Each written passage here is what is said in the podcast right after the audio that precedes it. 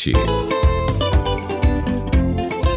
A Cultura FM apresenta Conexão Cultura. Música, notícia e interatividade no seu rádio.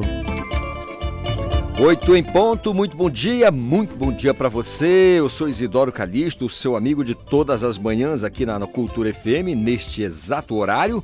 Muito bom dia para você, realmente que seja um dia maravilhoso, tá bom? Hoje, claro, vamos juntos, ah, vamos estaremos juntos até as 10 da manhã, porque hoje é sexta-feira, minha gente. Sexta-feira, dia 6 do mês de janeiro, do mês de janeiro de 2023. Isso significa o quê, Paulo? Que a gente tem que desmontar a árvore de Natal, né? Dia de Reis. É isso aí, dia de Reis. O Paulo tá ligado, tá ligadaço. O programa, você sabe, é uma produção do jornalismo da Rádio Cultura.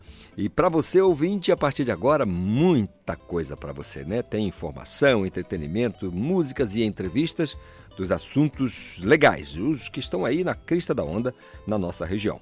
E você, claro, pode fazer parte da nossa programação e é muito simples, é só enviar a sua mensagem ao nosso WhatsApp. Anote: 985639937, repito, 985639937 nas redes sociais.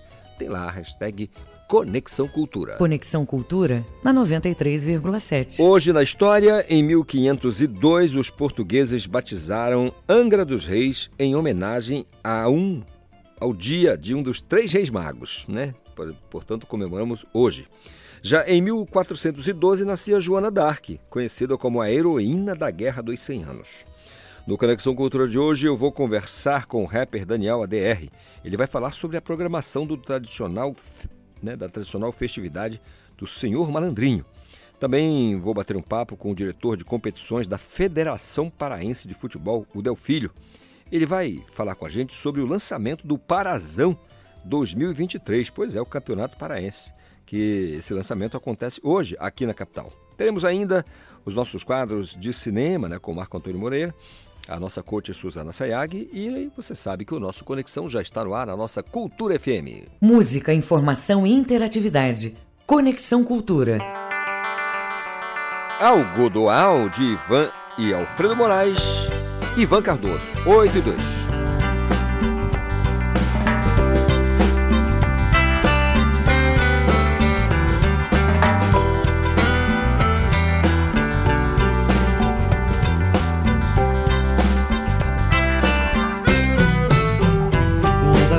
Sol, brilho do arrebol, clareia, clareia, bolinho multicor, frágil beija-flor, da areia, da areia,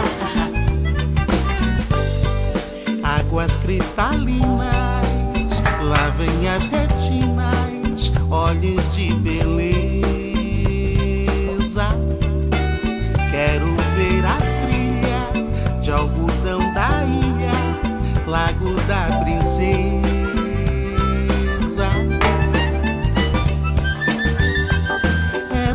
raça humana, pode ser bacana, basta não suja. Não conheço bicho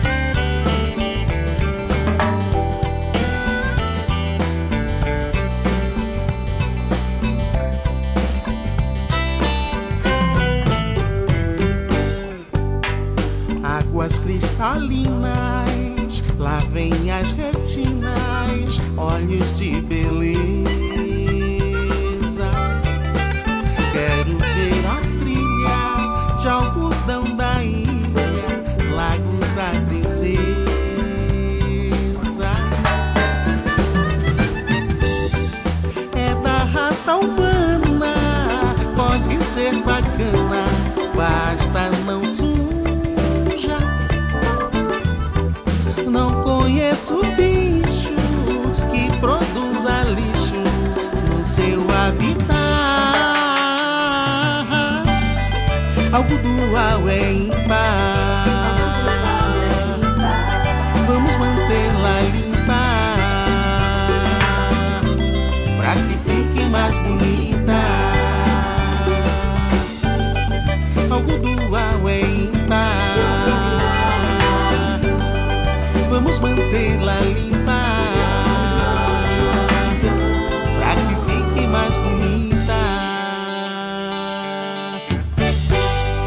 Conexão Cultura. Conexão Cultura de sexta-feira aqui na nossa Cultura FM. Você pode participar, não esqueça, 985639937 é o nosso WhatsApp. Manda sua mensagem, diz como é que tá a tua programação para o fim de semana, né? É, o fim de semana de ano novo já. Tá certo que foi na, na, virada do ano, mas esse é o primeiro. Esse é o valendo, primeiro fim de semana que a gente pode contar como aquela programação que você vai fazer. Fala pra gente. 985639937. Como é que vai ser, hein? Vai ser no litoral, vai ser aqui na capital, vai ser em casa dormindo, vendo um filme ou trabalhando, assim como o Paulo e o Reginaldo trabalhando no batente. 985639937 e na internet nas redes sociais a nossa hashtag é Conexão Cultura 8 e 7.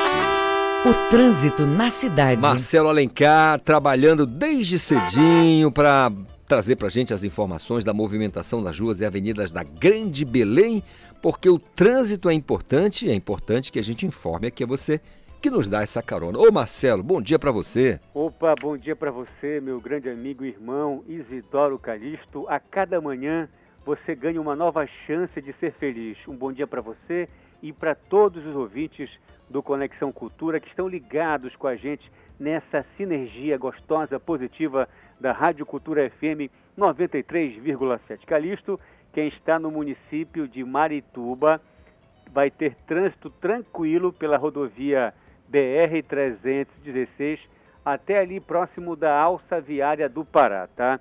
Logo em seguida, infelizmente, o trânsito fica muito complicado da alça viária até no entroncamento, tá? Atingindo velocidade média de 19 km por hora. Muito complicado o trânsito na rodovia BR-316 agora pela manhã. No fluxo contrário da via, Sentido do entroncamento para o município de Marituba, o trânsito está moderado em toda a extensão, atingindo velocidade média aí de aproximadamente 30 km por hora, tá? Agora no trecho ali é, próximo do viaduto, ele está travando um pouquinho do viaduto até ali próximo da rua Oswaldo Cruz, com velocidade média de 17 km por hora, tá? Almirante Barroso, do entroncamento até ali próximo da Secretaria de Estado de Transportes, o trânsito está tranquilo, segue bom. É, passando da Secretaria de Estado de Transportes, ele está moderado, segue assim até na Travessa Lomas Valentinas, com velocidade média de 28 km por hora. Passando da Lomas, ele já fica é, suave, tranquilo e segue assim até na esquina da Avenida Governador é, José Malcher. No fluxo contrário da via, ele está também é, tranquilo, desde a esquina da José Malcher até no entroncamento. Quem for pegar a João Paulo II, do viaduto do Coqueiro até o batalhão é, ambiental da Polícia Militar do Estado do Pará, vai ter trânsito favorável, bastante tranquilo agora pela manhã. Passando do batalhão, ele já fica intenso, complicado, atingindo a velocidade média de 24 km por hora até ali próximo da Travessa da Estrela. Passando da Estrela, ele fica assim já moderado e segue dessa forma até na Avenida Ceará. No fluxo contrário da via, sentido Avenida Ceará para o viaduto do Coqueiro pela João Paulo II, o trânsito segue moderado em toda a extensão, atingindo velocidade média de 35 km por hora. Mas Calixto, eu quero lembrar é, aos condutores sobre a importância de deixar a calçada livre para a trafegabilidade dos pedestres. A calçada é um equipamento que foi é, projetado, idealizado para a trafegabilidade dos pedestres. Então, motoristas, nem pensar em estacionar veículos em calçadas, até porque para os motoristas, para os condutores que insistem em fazer isso, a, o, o CTB né, estabelece infração de trânsito gravíssima, atingindo aí é, uma multa que vai até R$ 195,23. É de natureza grave.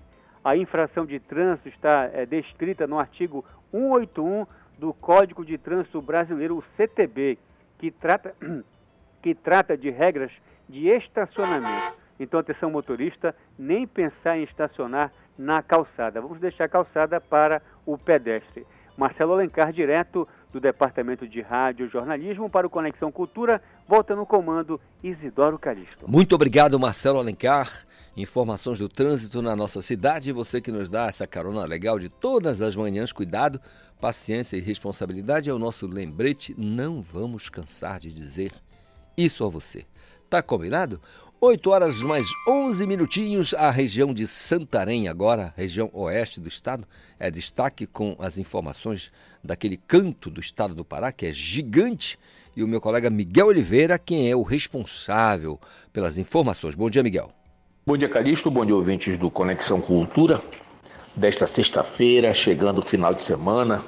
Olha, Calixto, segunda-feira termina o prazo para regularizar a situação daquele eleitor que não compareceu para votar no segundo turno das eleições presidenciais, no caso aqui no Pará, porque o primeiro turno houve definição para o governo do estado. Então, Calixto, Santarém, para a eleição de 2022, tinha registrado 237 mil 297 eleitores. Calixto, 20% desse total do eleitorado, 20% não compareceram às urnas.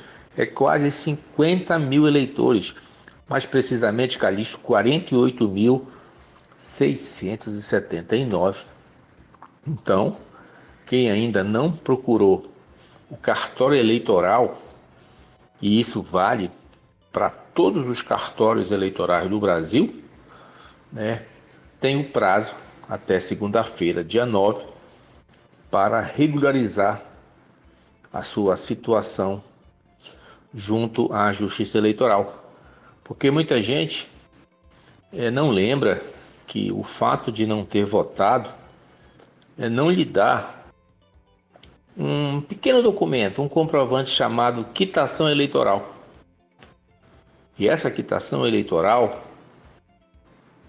que é aquele comprovante que o eleitor recebe do mesário depois que ele votou, esse comprovante muitas das vezes é preciso que o eleitor, por exemplo, que é funcionário público, apresente para que ele receba o salário, é, participar inscrição ou apresentação de documentos se for aprovado em concurso público. O voto no Brasil é obrigatório, então, portanto, tem uma penalidade. Além de uma multa, que o valor é pequeno, é menos de cinco reais, Calixto, é, você tem essas penalidades para quem deixou de votar. Então, Santarém, Calixto, olha lá, 20% não votaram nas eleições presidenciais, no segundo turno, conta. Né? E se você também não votou no primeiro turno, são eleições distintas para o tribunal. Esse prazo também termina na segunda-feira, dia 9 de janeiro. E você que está me ouvindo, você deve procurar o, o cartório eleitoral ou se quiser mais informações detalhadas, você entra no site da Justiça Eleitoral, TSE www.jus.br. E aí lá tem todas as informações, você pega as dicas, como você deve proceder para regularizar o seu cadastro eleitoral. Você que não participou das eleições do ano passado aqui no Pará e em todo o Brasil. Era isso, Calixto. Grande abraço a todos Na segunda-feira estarei de volta. Até lá. Até lá. Até para a semana, meu caro Miguel Oliveira, com as informações da região oeste, falando exatamente da cidade de Santarém. Pense num lugar sensacional. 8 e 15 a CEURB apresenta um balanço de fiscalização de obras irregulares nos bairros aqui da capital paraense. A Roberta Conde tem as informações. A Prefeitura de Belém, por meio da Secretaria Municipal de Urbanismo, apresentou o balanço das ações referentes à fiscalização de obras irregulares nos bairros e distritos da capital. Os dados são do Departamento de Análises de Projetos e Fiscalização que contabilizou o total de 1.962 procedimentos realizados entre 2021 e 2022. Construções que não são autorizadas pelo município, já em 2022, a Secretaria Municipal de Urbanismo contabilizou 252 autos de infração. Para realizar uma construção ou reforma em Belém, é necessário fazer a solicitação da licença ao município, por meio do processo de alvará este é um documento público emitido pela Prefeitura, por meio da Secretaria Municipal de Urbanismo, com supervisão do jornalista Felipe Feitosa, Roberta Conde para o Conexão Cultura. Muito obrigado, Roberta Conde. As informações, portanto, acerca dessas obras irregulares eh, nos bairros aqui da capital. Tem muita coisa irregular, viu? Muita coisa. Ah, quando você vai perguntar, a pessoa normalmente reclama de, de burocracia, que é difícil, mas olha, é, é uma dor de cabeça danada, viu?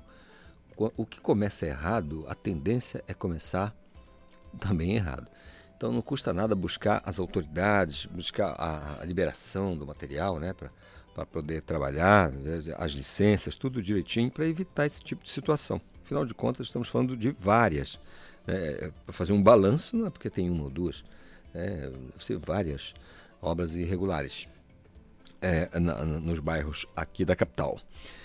É, vamos bater um papo com o pessoal do Ministério Público agora? Muito bem, vou conversar com a Diana Barbosa Gomes Braga, que é técnica pedagoga do Ministério Público do Estado do Pará, porque o MP ele compreende a educação escolar é, como expansão das oportunidades de escolarização. Entende que é fundamental a cidadania, que objetiva o aluno é, né, ser um protagonista no âmbito educacional, é, com maior engajamento, por exemplo, participação política, social, especialmente no conselho escolar. Nesse sentido, a gente vai bater um papo com a Diana Braga, Barbosa, perdão, que, que é técnica é, pedagoga. Ô Diana, bom dia, tudo bem? Bom dia, Calixto. Você me escuta bem? Alto e claro. Que bom, bom dia aos ouvintes. É um grande prazer poder falar com vocês. Estendo aqui meu bom dia a todos os ouvintes da Rádio Cultura. Muito bem. Eu queria, é, e certamente é, objetivo, é objeto aqui da, da curiosidade da produção e dos ouvintes, da, da, das, das, competências do MP nessas ações do programa, por exemplo, o Estágio Cidadão. Que, como é que o MP trabalha? Eu vou falar de um, de um local que pertence, né? Eu sou uma ex-estagiária de um programa de estágio do programa Estágio Cidadão, do estágio é, de nível superior do Ministério Público do Pará. Então, são várias ações que o Ministério Público, ao longo dos anos, fomenta a participação da sociedade civil. O programa de estágio é um deles. E, enfim, chegou o momento do ensino médio. Essa ação começou há 10 anos atrás, então nós já temos uma década de programa Estado Cidadão, quando à frente estava o Procurador-Geral de Justiça, Antônio Ferreira das Neves. E agora, né, é, é, a partir do momento que o novo Procurador de Justiça o doutor César, ele veio à frente somar, ele ampliou muito mais esse olhar para a importância do estágio. Veja bem, Calixto, a realidade da educação do Estado do Pará é um desafio. Nós vemos diariamente nos, nos noticiários sempre a educação vista como os piores índices, pior IDEB. E lá, paulatinamente, no chão da escola, como é que isso pode ser melhorado? Então, o programa de estágio, ele tem um objetivo social. O Ministério Público também tem um objetivo social. Então, a ideia do Estado Cidadão é somar esses esforços. Né? Não basta apenas fiscalizar a lei e ver aquilo que não está dando certo mas instrumentalizar a sociedade civil para que ela possa também fiscalizar, junto aos órgãos competentes de defesa dos direitos da educação e aos demais direitos sociais, para que se garanta com efetividade né, o direito da sociedade.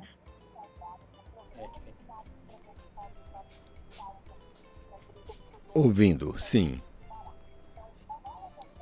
Podemos continuar? Sim, sim, sim. Por, por favor. É que eu tive um probleminha aqui. Então, então a partir dessa nova modelagem que o programa traz, que na verdade não, não inova no sentido e não perde a sua essência, que é o que é mais importante.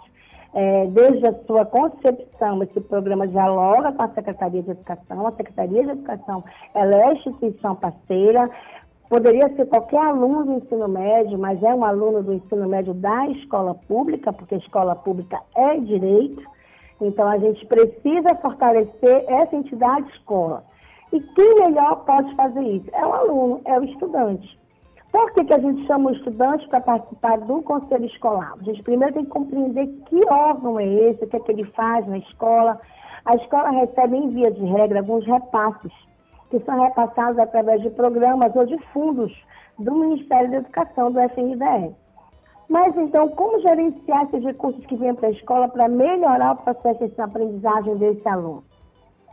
O conselho ele é composto por várias entidades, professores, é, os profissionais de apoio, a merendeira, os pais, a comunidade escolar como um todo e o aluno. Mas esse sujeito, o aluno, que é o nosso sujeito de direito, ele muitas vezes nem sabe que aqueles recursos que vêm para a escola vêm para melhorar o processo de ensino-aprendizagem.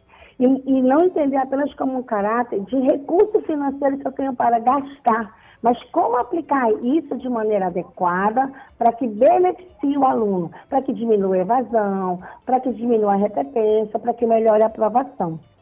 Então, quando nós chamamos esse estagiário para o Ministério Público, muito mais do que ele vivenciar, porque de fato o estágio no Ministério Público te oportuniza um olhar para o papel que o Ministério Público tem na sociedade, mas principalmente seu papel enquanto cidadão, porque você também é mola matriz dessa sociedade que você quer melhorar e você não fica apenas esperando que as entidades façam a parte dela.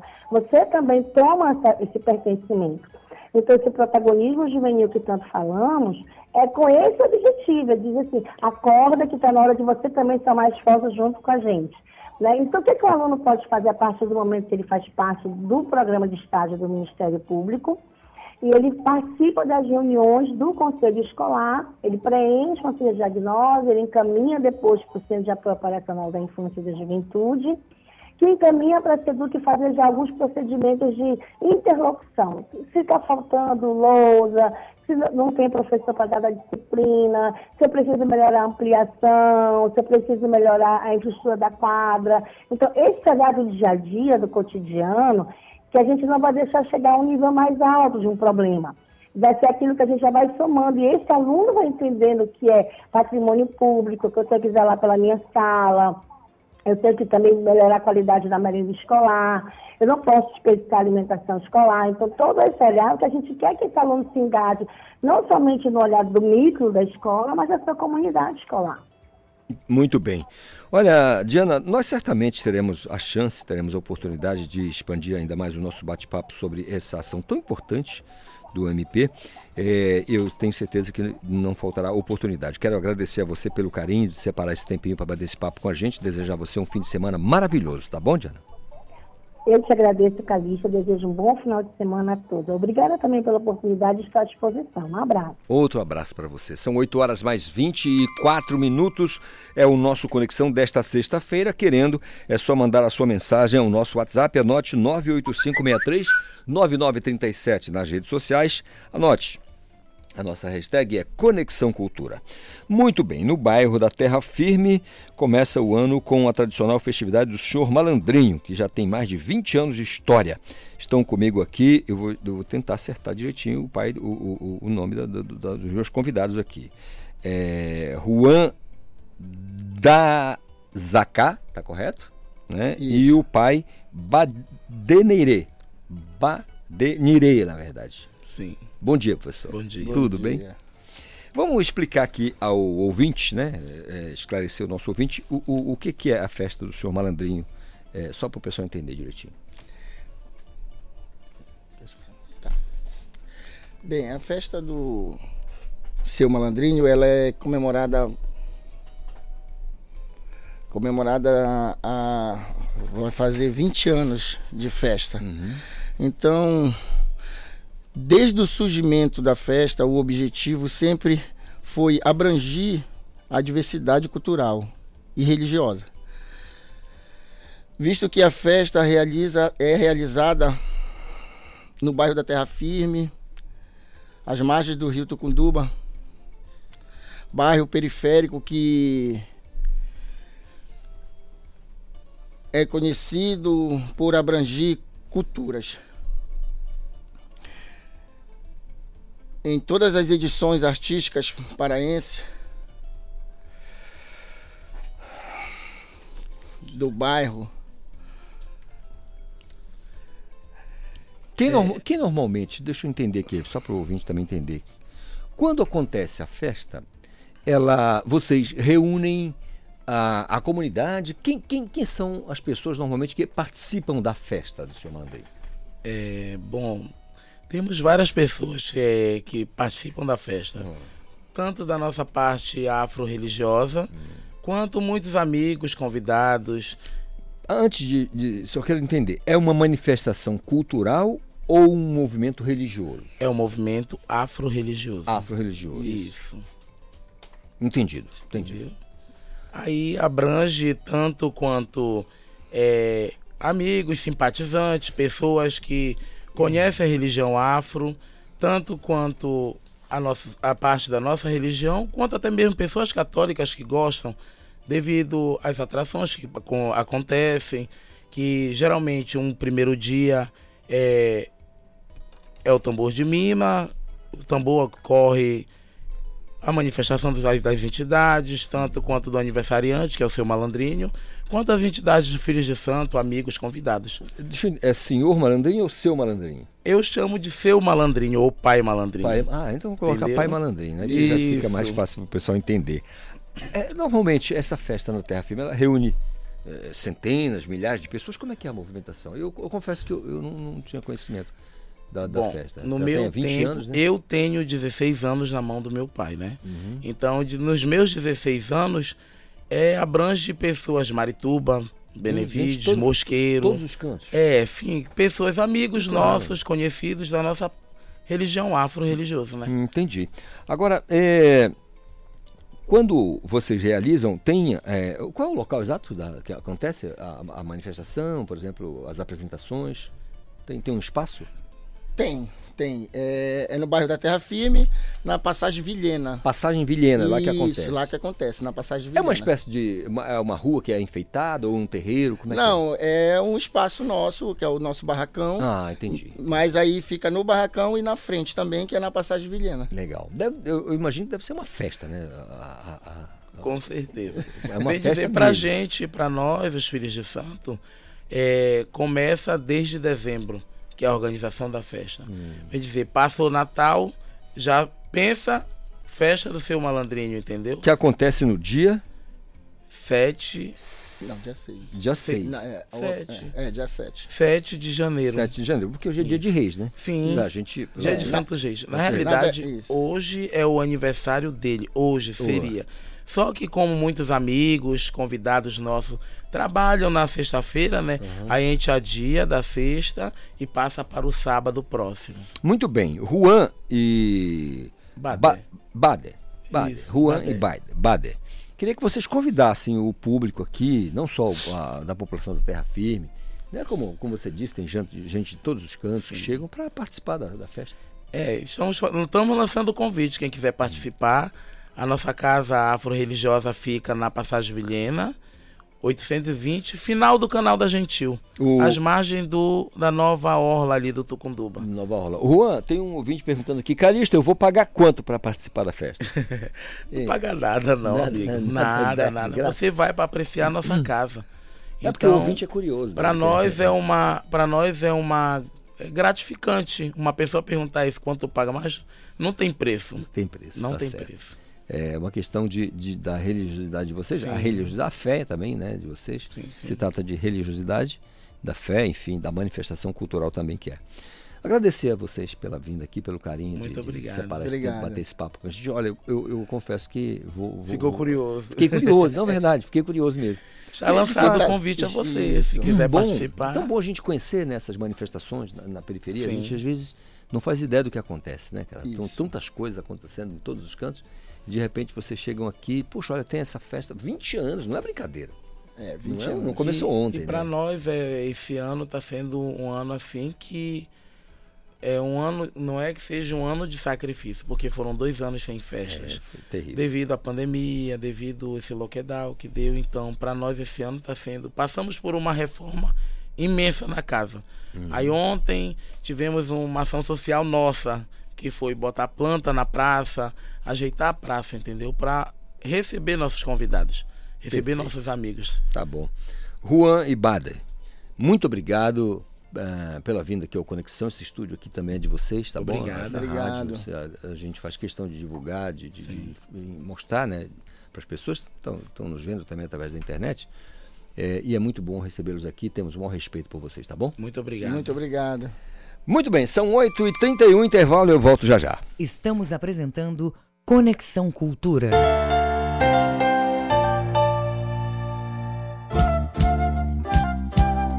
ZYD 233, 93,7 MHz.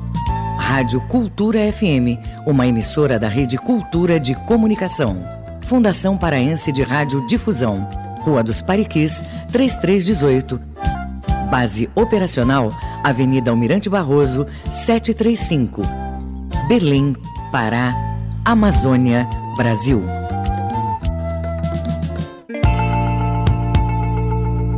Cultura FM. Aqui você ouve música paraense. Eu carrego aqui dentro um sonho. Eu tenho tanto a desejar. Música brasileira. Escutei alguém abrir os portões. É. Encontrei no coração. Cultura FM 93,7. Os discos raros e as gravações exclusivas. Raridades da MPB. Domingo, nove da noite. Meus amigos da cultura, fala o Edgar Augusto. Quem gosta de música antiga, quem gosta de música de coleção, músicas que a grande maioria não conhece, aos domingos com a gente, a partir de nove da noite, em Raridades da MPB.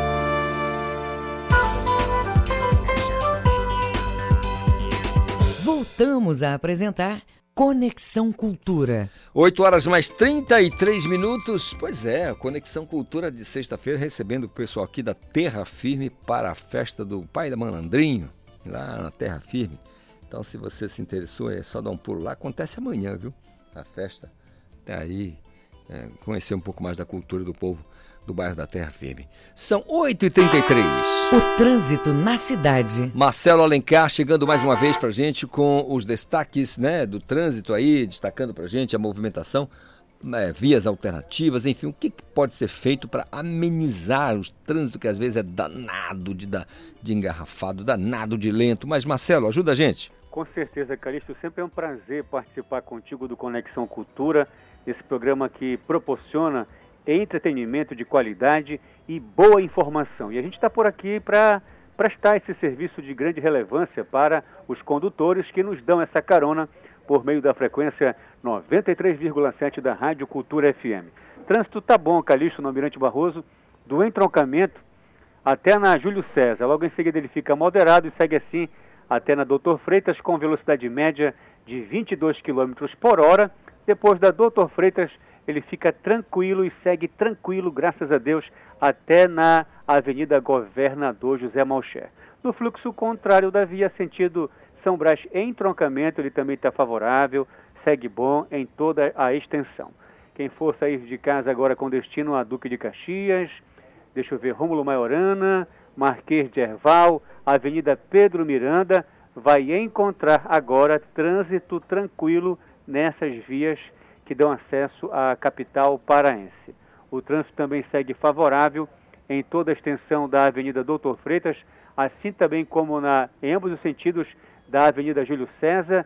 Ele também está legal, está favorável na, no elevado Daniel Berg, sem nenhum tipo de complicação.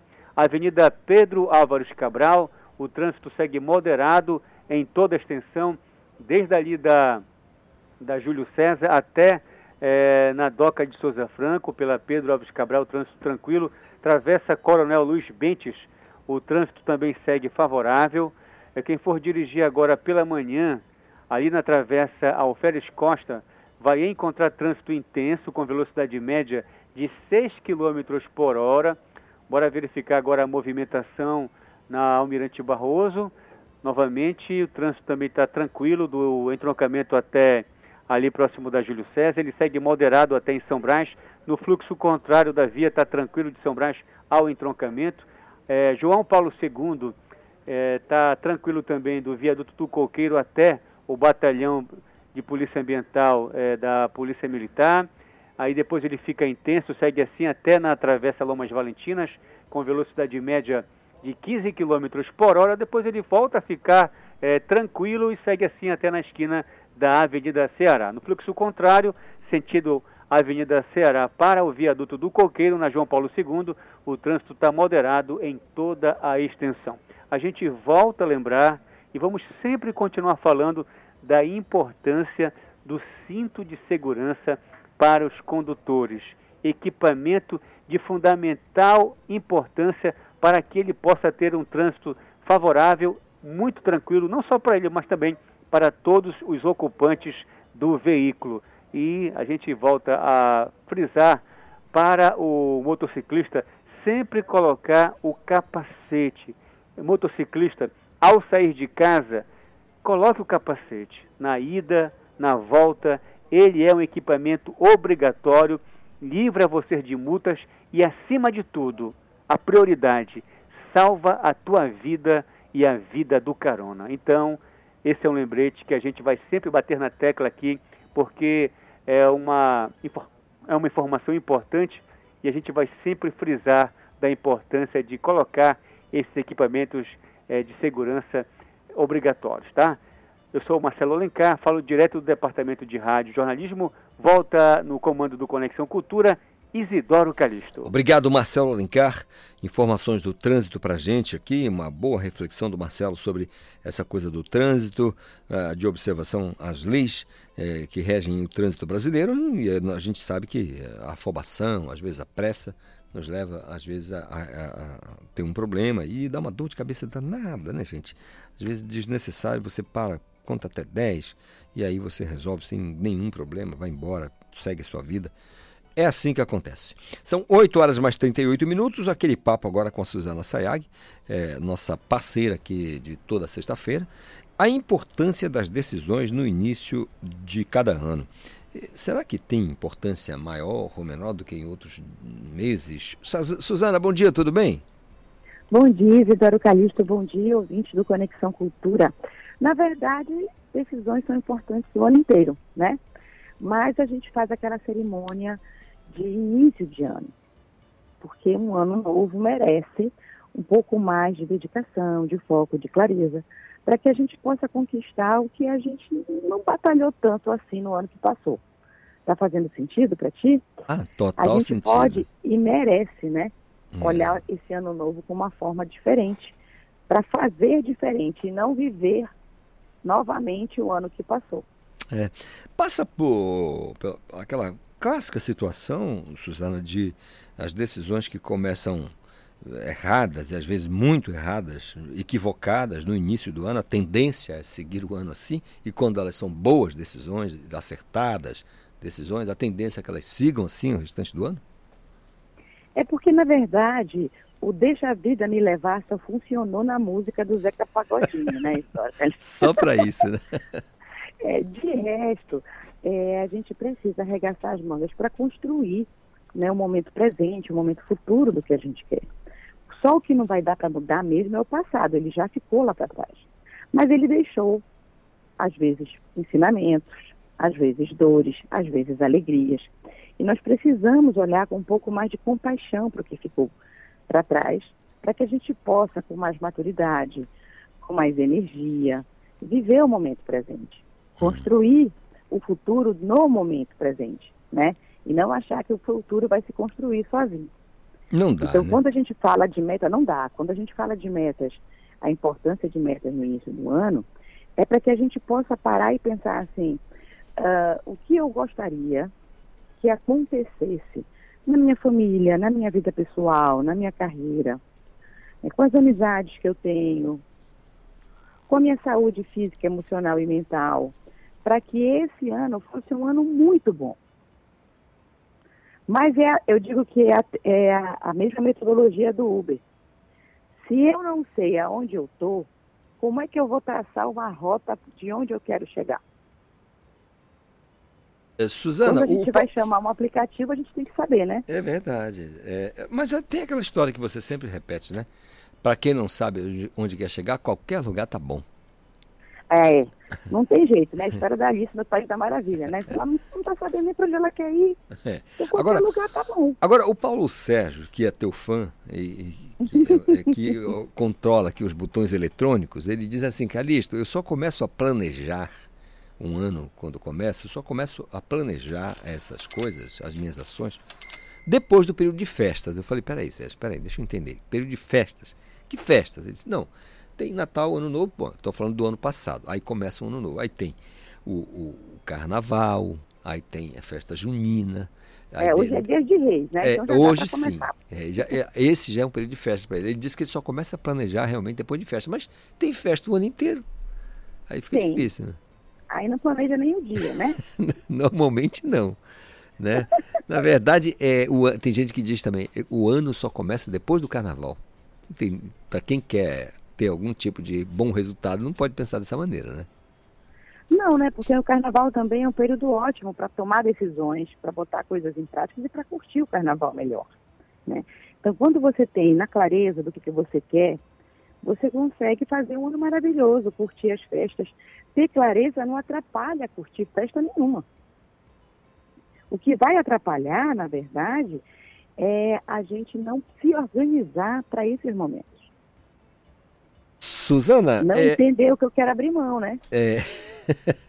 Suzana, olha, eu quero que você deixe aqui para gente uma reflexão sobre a importância das decisões no início do ano, porque certamente 2023 será um ano de muitas conversas aqui com a gente, com o nosso ouvinte, né? Aqui do Conexão Cultura, que você sempre participa e nos dá essa colaboração tão boa. Eu quero uma reflexão para hoje é sexta-feira, a gente vai chamar de o primeiro uh, fim de semana valendo de 2023, valendo, né? então as pessoas precisam dessa, desse alento. Me diga. Então, assim, é, o desafio, em forma de reflexão que eu deixo é, quais são as três metas inegociáveis que você vai escolher para dizer que 2023 foi um ano muito bom no dia 31 de dezembro de 2023? O que é que precisa acontecer dentro dos próximos 12 meses para que você considere o ano bom. Porque se você não sabe o que precisa acontecer, apenas três coisas para que seu ano seja bom, como é que você vai avaliar se o ano foi de verdade bom ou não? É a clareza que te permite chegar onde você quer ir. Muito bem. Muito legal. Suzana, um fim de semana maravilhoso para você, tá bom? Um abraço a todos e um feliz 2023 para todos nós. Feliz ano novo para você. Não tinha dito isso a Suzana ainda. Aproveita a oportunidade. São 8h44. Acabou de virar o reloginho aqui e você pode participar. 985639937. Gabriel Rodrigues colando com a gente para dizer os destaques do Esporte Cultura logo mais a uma e meia da tarde. Bom dia, Gabriel. Olá, Calixto. Muito bom dia para você e para todos os ouvintes. No Esporte Cultura desta sexta-feira, nós vamos falar sobre Copa São Paulo de Futebol Júnior e destacar quem são os adversários das equipes paraenses na segunda rodada dessa primeira fase, que é a fase de grupos. Também vamos falar do Campeonato Paraense Profissional. Isso porque hoje, sexta-feira, ocorre o lançamento oficial do Parazão Bampará 2023. Será a partir das 6 horas da noite, lá no Teatro Estação Gasômetro, e teremos transmissão da TV e Portal Cultura. Também vamos falar da preparação de Remo e Paysandu para este fim de semana. O Remo que se prepara para o amistoso diante da equipe do Tesla é o primeiro amistoso oficial da equipe nesta pré-temporada, enquanto que o Paysandu se prepara para o treino aberto aberto à apresentação oficial do seu elenco na manhã deste sábado. Tudo isso e muito mais a partir de uma e meia da tarde no Esporte Cultura. Obrigado, Gabriel Rodrigues. Portanto, Esporte Cultura logo mais a uma e meia da tarde na TV Cultura 2.1. Eu sei que você se liga na programação da TV Cultura e não vai perder. 8h45, sem delongas, vamos bater um papo com a doutora Paula Pinheiro. A doutora Paula é, é professora doutora da Universidade Federal Rural da Amazônia, que já foi FICAP, já. que já foi Escola de Agronomia, depois virou UFRA tanta coisa, tanta mudança, mas a senhora pegou que fase, professora? Bom dia. Eu peguei a fase da UFRA, Universidade Eita. Federal Rural da Amazônia. Então a senhora é novinha. Eu sou, rapaz. Bom dia, caro ouvinte. É, a doutora Juliana Barros é a nossa convidada. É sim, é sim, sim. Juliana também cria da UFRA. Aqui é só gente boa. É, Juliana, bom dia, tudo bem? Bom dia, tudo bem? Um prazer enorme estar aqui. Que maravilha. que maravilha receber vocês aqui. A doutora, a doutora Paula sempre traz aqui um assunto bem interessante, porque o assunto, todo mundo sabe, é meio ambiente. Isso, falar de meio ambiente é falar de muita coisa. Então é, é por isso que a gente tem uma versalidade, né? Uma versatilidade de temas, de convidados, para a gente poder bater esse papo legal hoje. Bom, e o que, que tem a ver pilotar drones com o meio ambiente? Olha, tá vendo? Por isso que eu digo, as pessoas não acreditam que meio ambiente também é tecnologia. Mentira. Juliana está aqui exatamente para falar isso, que ela é pilota de drone, a mulher é engenheira florestal, a mulher é especialista na área de geoprocessamento e a mulher tá curso, cuida aí, ela é engenheira da floresta no Instagram. cuida aí é ótimo. Assim, eu imagino que é, esse, esse equipamento, né, para a questão da, da do monitoramento, uma boa imagem, é, é, é, por aí que vai a, a utilização da, da, da, ferramenta? Isso mesmo. Por exemplo, é, antes, quando a gente queria uma imagem aérea, né? A era, gente Era tinha, uma novela, né? É, a gente tinha que pegar um avião, tinha que, teria que ter um piloto, é. tinha um custo altíssimo de gasolina. E hoje não, a gente tem um equipamento pequeno, né? Que pode ser carregado com energia elétrica, não precisa de combustível, não precisa de ninguém tripulando, né? É um uhum. equipamento não tripulável. E temos uma qualidade de imagem é, perfeita, que os satélites não dão pra gente, eles dão é, com uma, uma, um detalhe menor, né? E aí a gente tinha nível aéreo, a gente tinha muito antigamente os balões, né? É, As fotos verdade. eram feitas de balões. Posteriormente a isso foi feito depois da criação do avião, né? Foi feita com o avião e hoje com os drones. Imagina também na parte da fiscalização ambiental, né? Eu posso ter, estar aqui e levar o drone cerca de 10 quilômetros à frente. Então, ter uma qualidade de imagem aérea. Então, o fiscal, por exemplo, do IBAMA, que possa utilizar o drone numa fiscalização, ele não vai ter o contato direto né, com, com a parte do passivo ambiental. Ele não precisa adentrar no imóvel para levar o seu drone, né? Porque o espaço aéreo, ele é do governo, ele uhum. não tem dono. Então, a gente, desde que a gente voa do permitido da lei, né, que é abaixo de 120 metros, né, a gente, o fiscal, ele não precisa estar de, é, de contato direto, né, com a fiscalização. Entendi. A mesma coisa também é utilizado para a parte de é, ambiental, né, para a parte de detalhe. A gente, com drone, a gente tem altura, a gente tem latitude e longitude. Então, a gente tem, se a gente fazer um mapeamento numa área, a gente tem mais de um milhão um milhão de uma nuvem de pontos que a gente chama, né? Milhares de pontos de coordenadas e o nível de detalhamento até mesmo do terreno. Você é especialista em geoprocessamento? Isso, geoprocessamento. Como é que se dá o teu trabalho? A gente trabalha com geoprocessamento para tudo, né? O geoprocessamento já é quando eu pego esses dados, pode ser do drone, pode ser outros dados espaciais. Hoje tudo é dado espacial, né? uhum. né? A gente pede uma comida na nossa casa, ele tem a localização da nossa casa, tem a localização do restaurante a localiza um raio de localização de um motoboy que possa pegar essa comida e trazer pra gente. Né? A gente tem o Uber também, que a gente põe a nossa localização. Então hoje tudo é através de, de localização. Imagina hoje a gente tem um empreendimento de mineração. E aí a gente quer saber se esse empreendimento de mineração ele está no raio de 10 quilômetros de uma terra indígena. Já pensou a gente medir 10 quilômetros?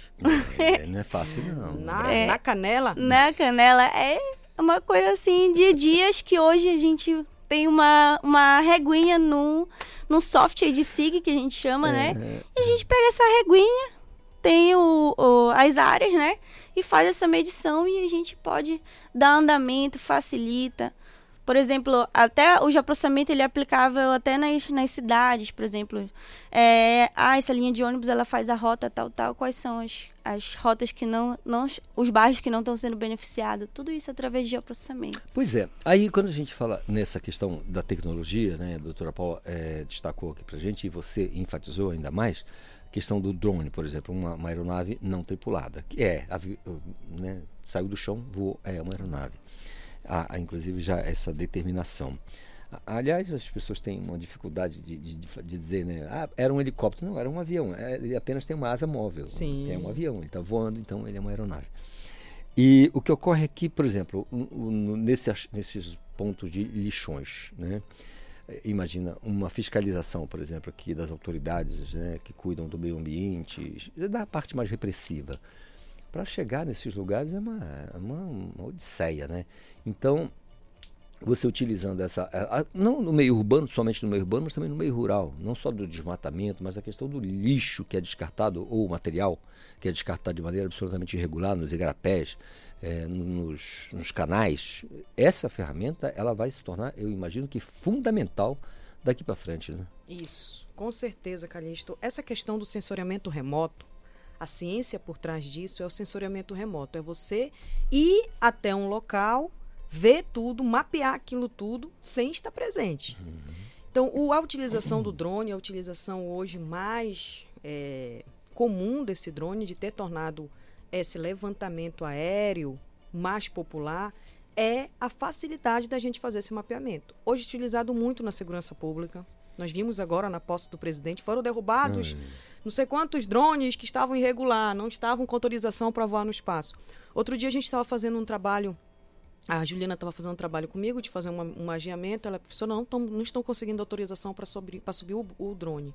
Não estou conseguindo. Ou seja, não é ter um drone pronto. Não, você tem autorização, você tem um mapeamento, você tem a, as regras, tem a, a, altura que você pode é, utilizar. Então, é importante que a gente entenda que tem a utilização, tem as regras, mas ele é muito importante para o mapeamento das áreas urbanas, das áreas rurais e principalmente para ajudar a gente no monitoramento ambiental, que isso, é o nosso tema principal. Isso deve baratear e muito, né? porque assim, não somente do ponto de vista aéreo, porque nós que lidamos, passamos a vida lidando com televisão, nós sempre precisamos do famoso sobrevoo, né?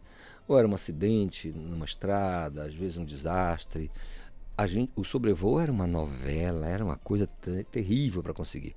Normalmente era um, um, avião de asa móvel, né, um helicóptero. A gente tinha que, isto é, a, a, empresa, né, tinha que locar e aí definir o plano de voo para fazer quantos, quantos minutos. Aí tinha um cinegrafista que tinha que ficar naquela posição que nós chamamos de é, uma argola que a gente faz, que ele se projeta pelo menos meio corpo para fora da aeronave, para poder garantir uma imagem melhor. Perigo, porque né? porque a, a, a, o, o, o avião ele não tinha, não estava equipado com câmeras a câmera estava na mão de um humano ali, né? Então era difícil, era tudo muito complicado. E isso veio ajudar. Então, não somente visto do ponto operacional, do ponto de vista operacional, mas isso vai baratear em todos os sentidos, né? Esse trabalho de vocês. Com certeza. É só o fato de não utilizar combustível, né? Não. E o tempo de voo também, hoje a gente já está cada vez mais avançando a tecnologia, então... A autonomia tem aumentado. A autonomia né? tem aumentado. E, por exemplo, você falou da questão do lixo, né? O drone, ele faz modelo digital de elevação do terreno, né? Então, com isso, eu posso é, quantificar uma pilha de lixo, por exemplo.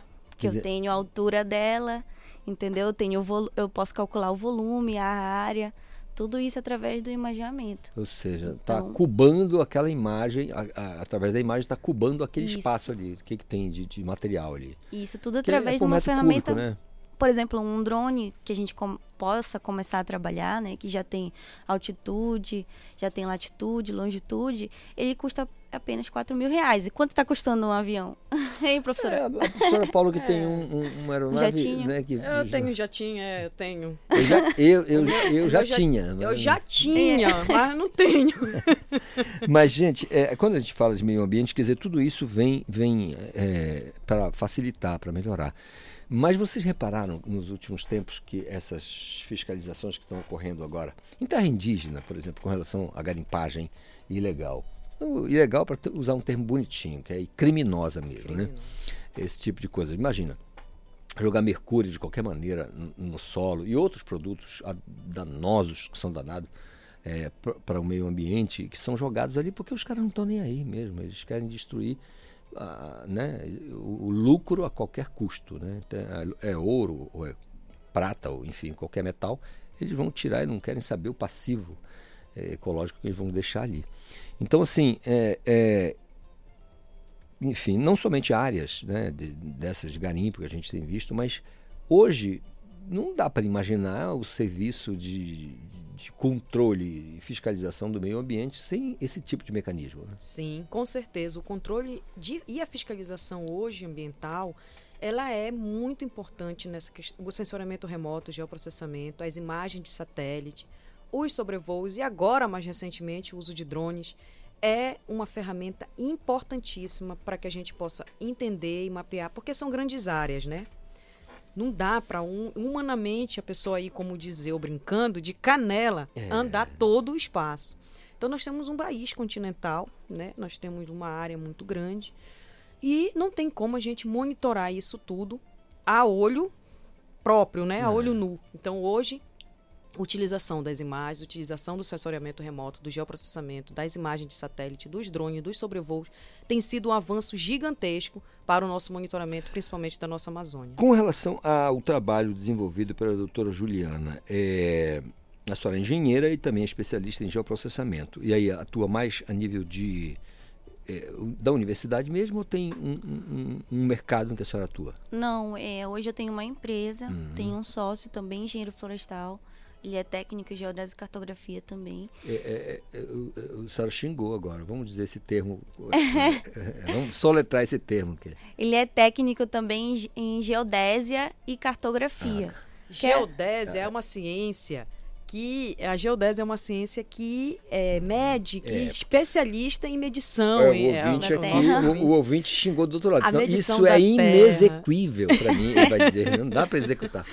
Geodésia. Geodésia. geodésia. É uma ciência. É uma ciência que a gente utiliza para medição da Terra, entre uhum. outras coisas. E cartografia está em Aí, tudo, tá, né? né? Cartografia está em todos os cantos. É mais... E a gente utiliza tudo, essa parte de assessoramento remoto, que é mais de satélite, drone, a gente utiliza tudo voltado para a área ambiental. E como é que está a demanda? Bastante alta. Por exemplo, é, hoje ninguém se esconde. Hoje ninguém se esconde. É sério mesmo? Ninguém se esconde. Tá vendo aí, pô? Tá vendo, pô? Calixto, tu, cuidado, tu não, já sabe que tu tá não. tá mapeado. Hoje, hoje existe uma coisa chamada PRODES, né? Que é um programa do governo que acompanha o desmatamento. Então hoje a gente sabe onde ocorreu o desmatamento. Uma hora a conta chega, às vezes demora, mas tudo é controlado. Por exemplo, o drone ele ainda está sendo melhorado porque a gente utiliza ele para áreas menores, quando eu quero um nível de detalhamento menor, né? Maior, desculpa, um nível de detalhamento maior. E o sensoramento remoto, as imagens satélites já são em grande escala. Quando eu quero menos detalhamento, mas quero uma visão mais macro, hum, né, da, daquela situação. Por exemplo, hoje uma fazenda que tem passivo ambiental, que desmatou, é, a gente tem como quantificar isso com as imagens satélite, com drone, a gente tem que quantificar quanto ele está devendo, quanto ele tem que recuperar, a gente chama de reserva legal, que é uhum. todo propriedade rural tem que ter, tem que guardar uma reserva. Então a gente vai, a gente tem como quantificar com essas tecnologias e recuperar o dano. Eu sempre que converso com a galera aqui da Embrapa e da Emater, também da Deparar, eu sempre digo né, que o grande produtor não é uma grande preocupação. Aqui, é evidente que nós conversamos com os grandes produtores sem nenhum problema, porque estão englobados né? Né? no processo. Mas o cara, normalmente ele tem lá um engenheiro agrônomo, ele tem um zootecnista, ele tem um veterinário, ele tem um extensionista, um técnico para os serviços menores, um cara que é especialista em pequenos, em médios, em grandes animais. Ele tem toda uma estrutura. Para o pequeno é mais complicado. Hoje, o trabalho que você desenvolve o grande produtor, ele, ele busca esse tipo de serviço? Busca. Sempre? Tá, eu estou recusando serviço. É mesmo? Demais. Porque hoje, é, lá na China, os chineses eles são um dos maiores compradores de soja. Hoje, aqui no Pará, se eu tenho uma propriedade rural que ela tem uma plantação de soja muito grande, mas ela tem um passivo ambiental, eu não consigo vender. Os chineses não aceitam. Barrados, né? O sistema deles já está acoplado ao sistema do IBAMA, dos embargos ambientais, de PRODES. Então, não consigo vender. Então, ele é forçado a o quê? A recuperar. Hoje a gente tem a, a, a gente chama da moratória do soja, da soja, né? A gente tem o TAC do gado. Por exemplo, o pecuarista, que tem um passivo ambiental na fazenda dele, ele não consegue vender o gado Vender o dele. gado dele. Então é necessário a regularização ambiental. É, regularização. A, a diferença, rapidinho, para o nosso ouvinte aí do, do outro lado da nossa telinha ou do nosso rádio. O, a imagem de satélite a gente consegue ver a fazenda. O drone a gente consegue ver o boi. Pronto. Show de bola. Eu acho que é um assunto para a próxima sexta, para gente desenrolar mais É, Eu acho que a ainda. gente consegue desenrolar mais ainda, porque ficou muita coisa pra gente falar. Muita coisa. Agradecer, sempre uma alegria receber aqui a doutora Paula. Doutora Juliana, muito bom eh, saber do seu trabalho e dessa tecnologia, dessa tecnologia que a senhora usa. Aliás, a tecnologia que está disponível, na verdade. A senhora opera com ela.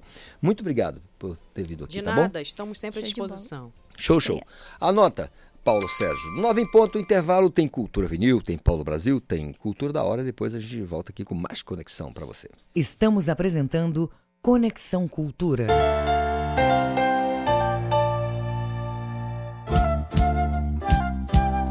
ZYD 233, 93,7 MHz. Rádio Cultura FM, uma emissora da Rede Cultura de Comunicação. Fundação Paraense de Rádio Difusão. Rua dos Pariquis, 3318. Base operacional, Avenida Almirante Barroso, 735. Belém, Pará, Amazônia, Brasil.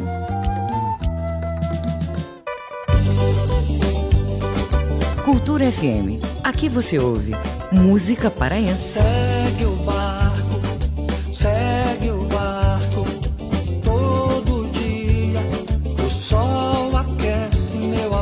Música brasileira. A vida passa, eu telefono e você já não atende mais. Cultura FM 93,7.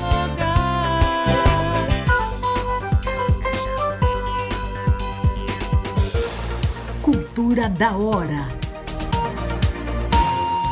Comemorações do aniversário de Belém, celebrado no dia 12 de janeiro, começam neste sábado com o evento Belém 407 anos no Palacete Faciola, no bairro de Nazaré.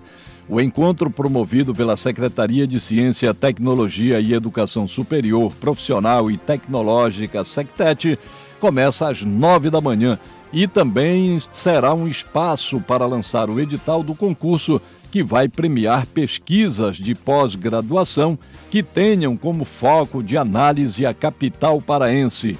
O edital vai ficar disponível pela internet após a publicação no Diário Oficial do Estado. As inscrições devem começar na segunda quinzena de fevereiro, como informou a SECTET. Cultura da hora. Conexão Cultura na 93,7. A música, o fato, a memória. Cultura vinil. A história da música em long play. Eles não faziam parte do eixo Rio-São Paulo, mas já acumulavam grande sucesso nacional quando lançaram o quarto disco chamado Correndo Risco. Diga por favor o que é que eu tenho de fazer. Eu faço qualquer coisa só pra dormir. Um dia, Raul Seixas disse: a única coisa que gostava no rock dos anos 80 era do Camisa de Vênus. Emprego. Questão óbvia, pois a tropa baiana era a prova do rock pulsante, escrachado, debochado e vibrante. O grupo Camisa de Vênus somava o que havia de melhor e tradicional no rock Brasil. Da irreverência tropicalista, passando pela morbidez de Jardim Macalé e por Bob Dylan, Adelino Moreira e Sexy Pistol. Em 86 saiu o LP Correndo Risco pela gravadora Warner. A balada que abriu o lado B anunciava: Isso é só o fim. No outro lado, Marcelo Nova, no banco da frente, levava o grupo a passear com o mito dos anos 60 nas estradas do Brasil, o Cinca Xambó.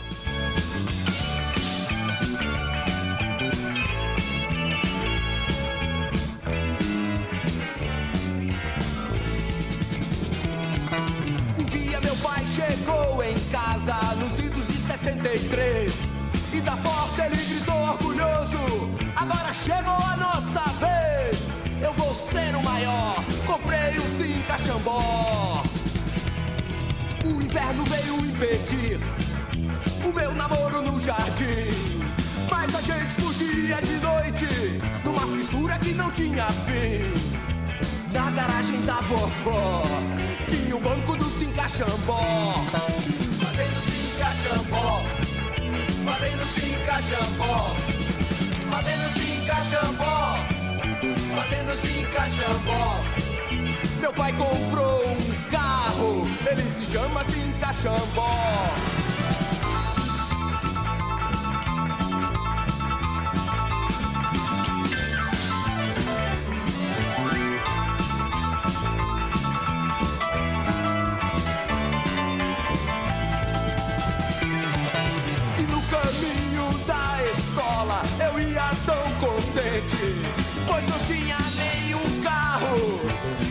Na minha frente.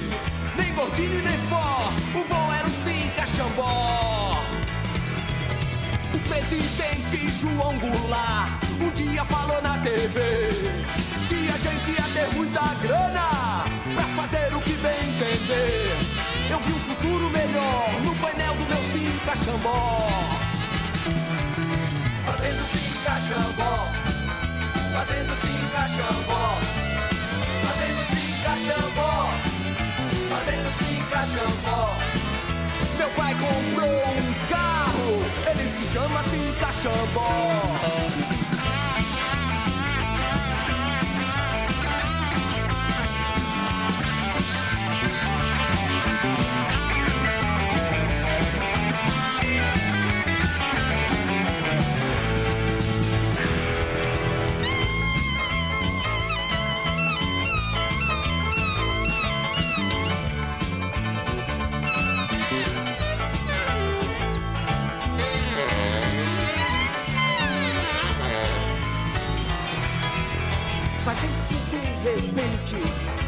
Foi dado um alerta. Ninguém saía de casa e as ruas ficaram desertas. Eu me senti tão só dentro do Cinca Xambó. Tudo isso aconteceu há mais de 20 anos. Vieram jipes e tanques que mudaram os nossos planos. Eles fizeram pior, acabaram com o Cinca Xambó. Xambó. Acabaram com o Cinca Xambó. Acabaram com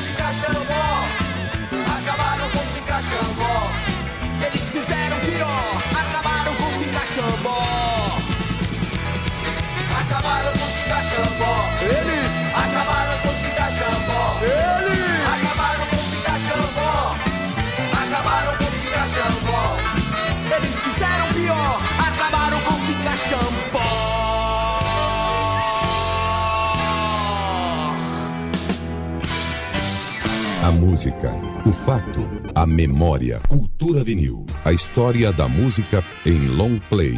Produção e apresentação, Paulo Brasil. Voltamos a apresentar Conexão Cultura. Paulo Brasil, para quem a gente manda um grande abraço, o astro aqui do Cultura Vinil, o melhor da música em long play, nesse intervalo, sempre das nove, você já está acostumado a ouvir aí o trabalho de produção e apresentação do Paulo Brasil no Cultura Vinil. Fala a verdade, é sensacional, né?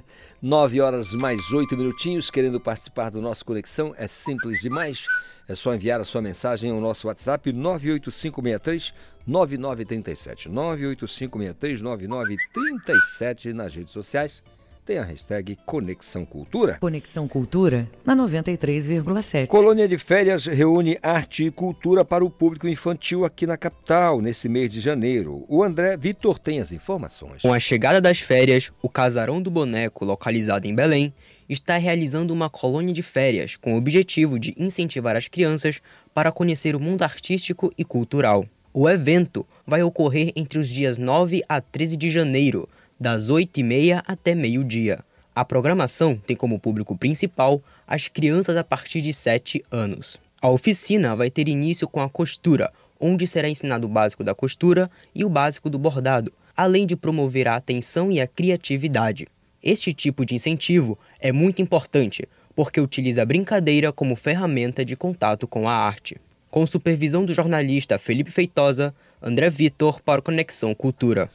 Obrigado, André, pela participação aqui no nosso Conexão Cultura, colônia de férias, sempre muito legal, né?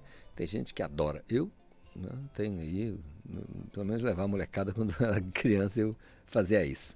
9 e 10, neste sábado agora, o governo do Pará, por meio da SECTET, a SECTET é, é a Secretaria de Tecnologia, Educação Superior e Profissional e Tecnológica do Pará, né? Então, a SECTET, a SECTET ela, ela vai realizar, a partir das 9 da manhã, ali no Palacete Faciola, o evento Belém 407 anos. Isso, claro, em alusão ao aniversário da capital paraense, que é comemorado no próximo dia 12 de janeiro. E quem vai dar detalhes para a gente da programação é a titular da SECTET, a doutora Edilza Fontes. Doutora Edilza, bom dia, tudo bem? Bom dia, Calixto. Muito, muito obrigado pela oportunidade de falar da nossa programação que faz parte do aniversário de Belém. Muito bem. Fala, que- queria justamente que a senhora falasse então da programação. Como é que está desenhada a programação para esse dia? É uma programação que nós que, que, que quisemos, digamos assim, chamar a atenção para o dia 7 de janeiro. Dia 7 de janeiro de 1835 foi o dia que, que os cabanos tomaram a cidade pela primeira vez.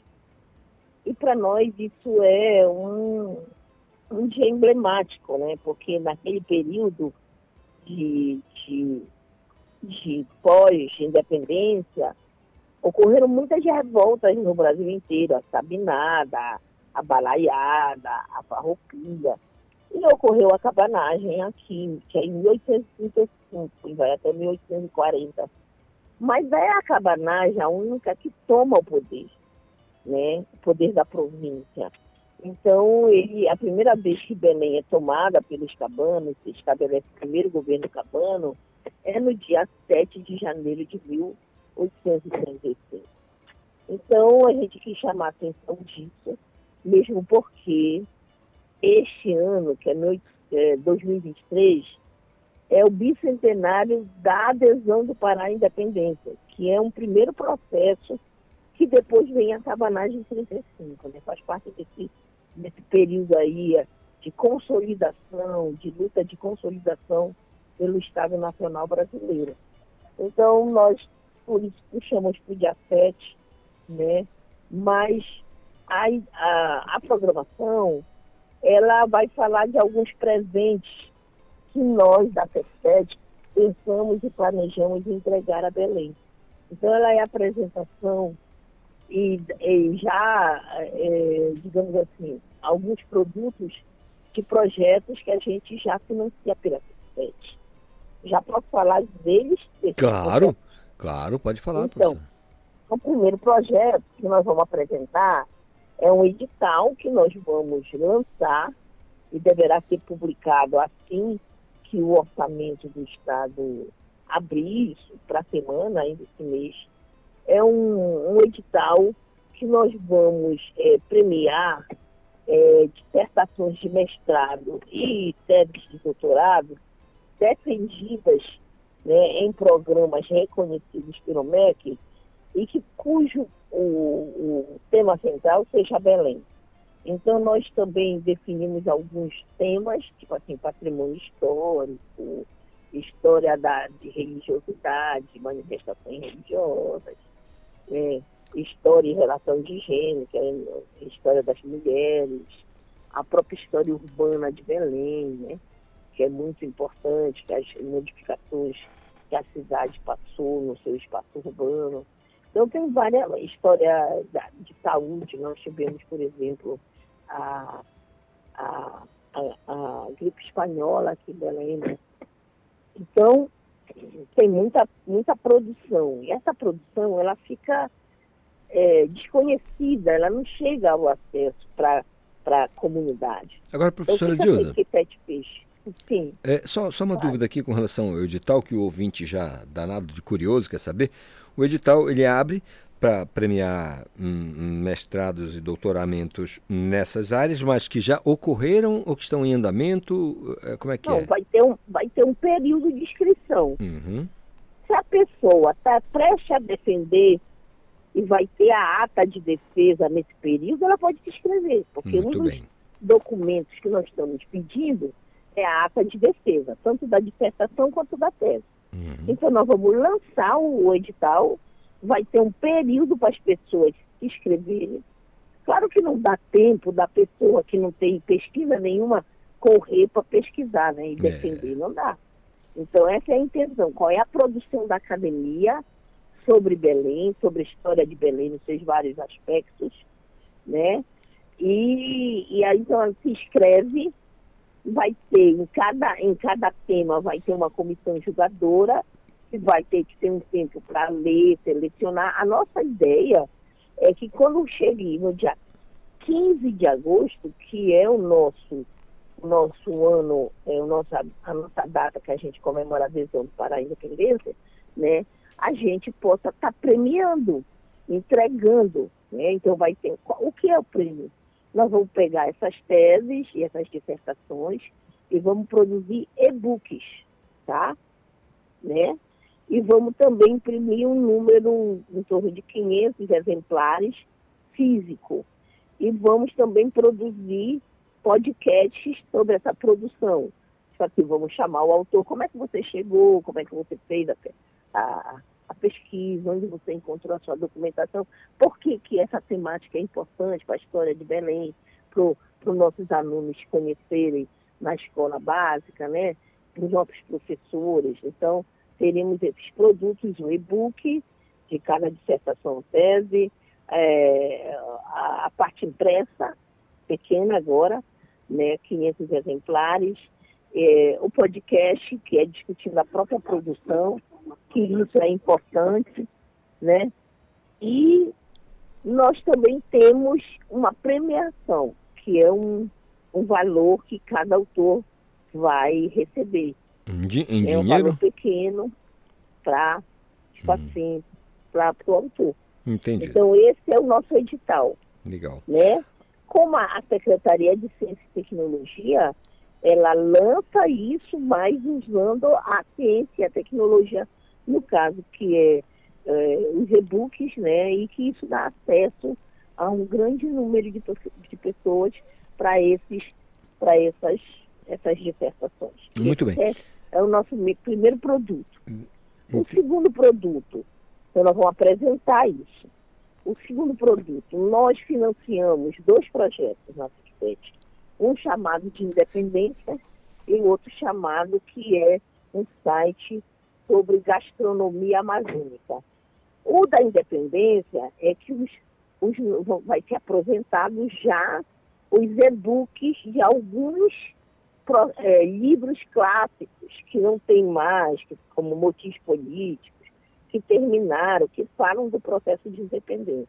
Então, nós, vamos, nós estamos apresentando já os e-books e vamos disponibilizar, né? Então, vai ter também podcast de historiadores comentando a importância desses, desses clássicos dentro do- de toda uma discussão historiográfica, né? Então, esse é um produto. O outro, nós estamos também eh, iniciando um documentário sobre a adesão do Pará à independência. Esse documentário ele será lançado, ele será finalizado, mas ele já está em processo de filmagem, de produção, no dia 15 de agosto, né?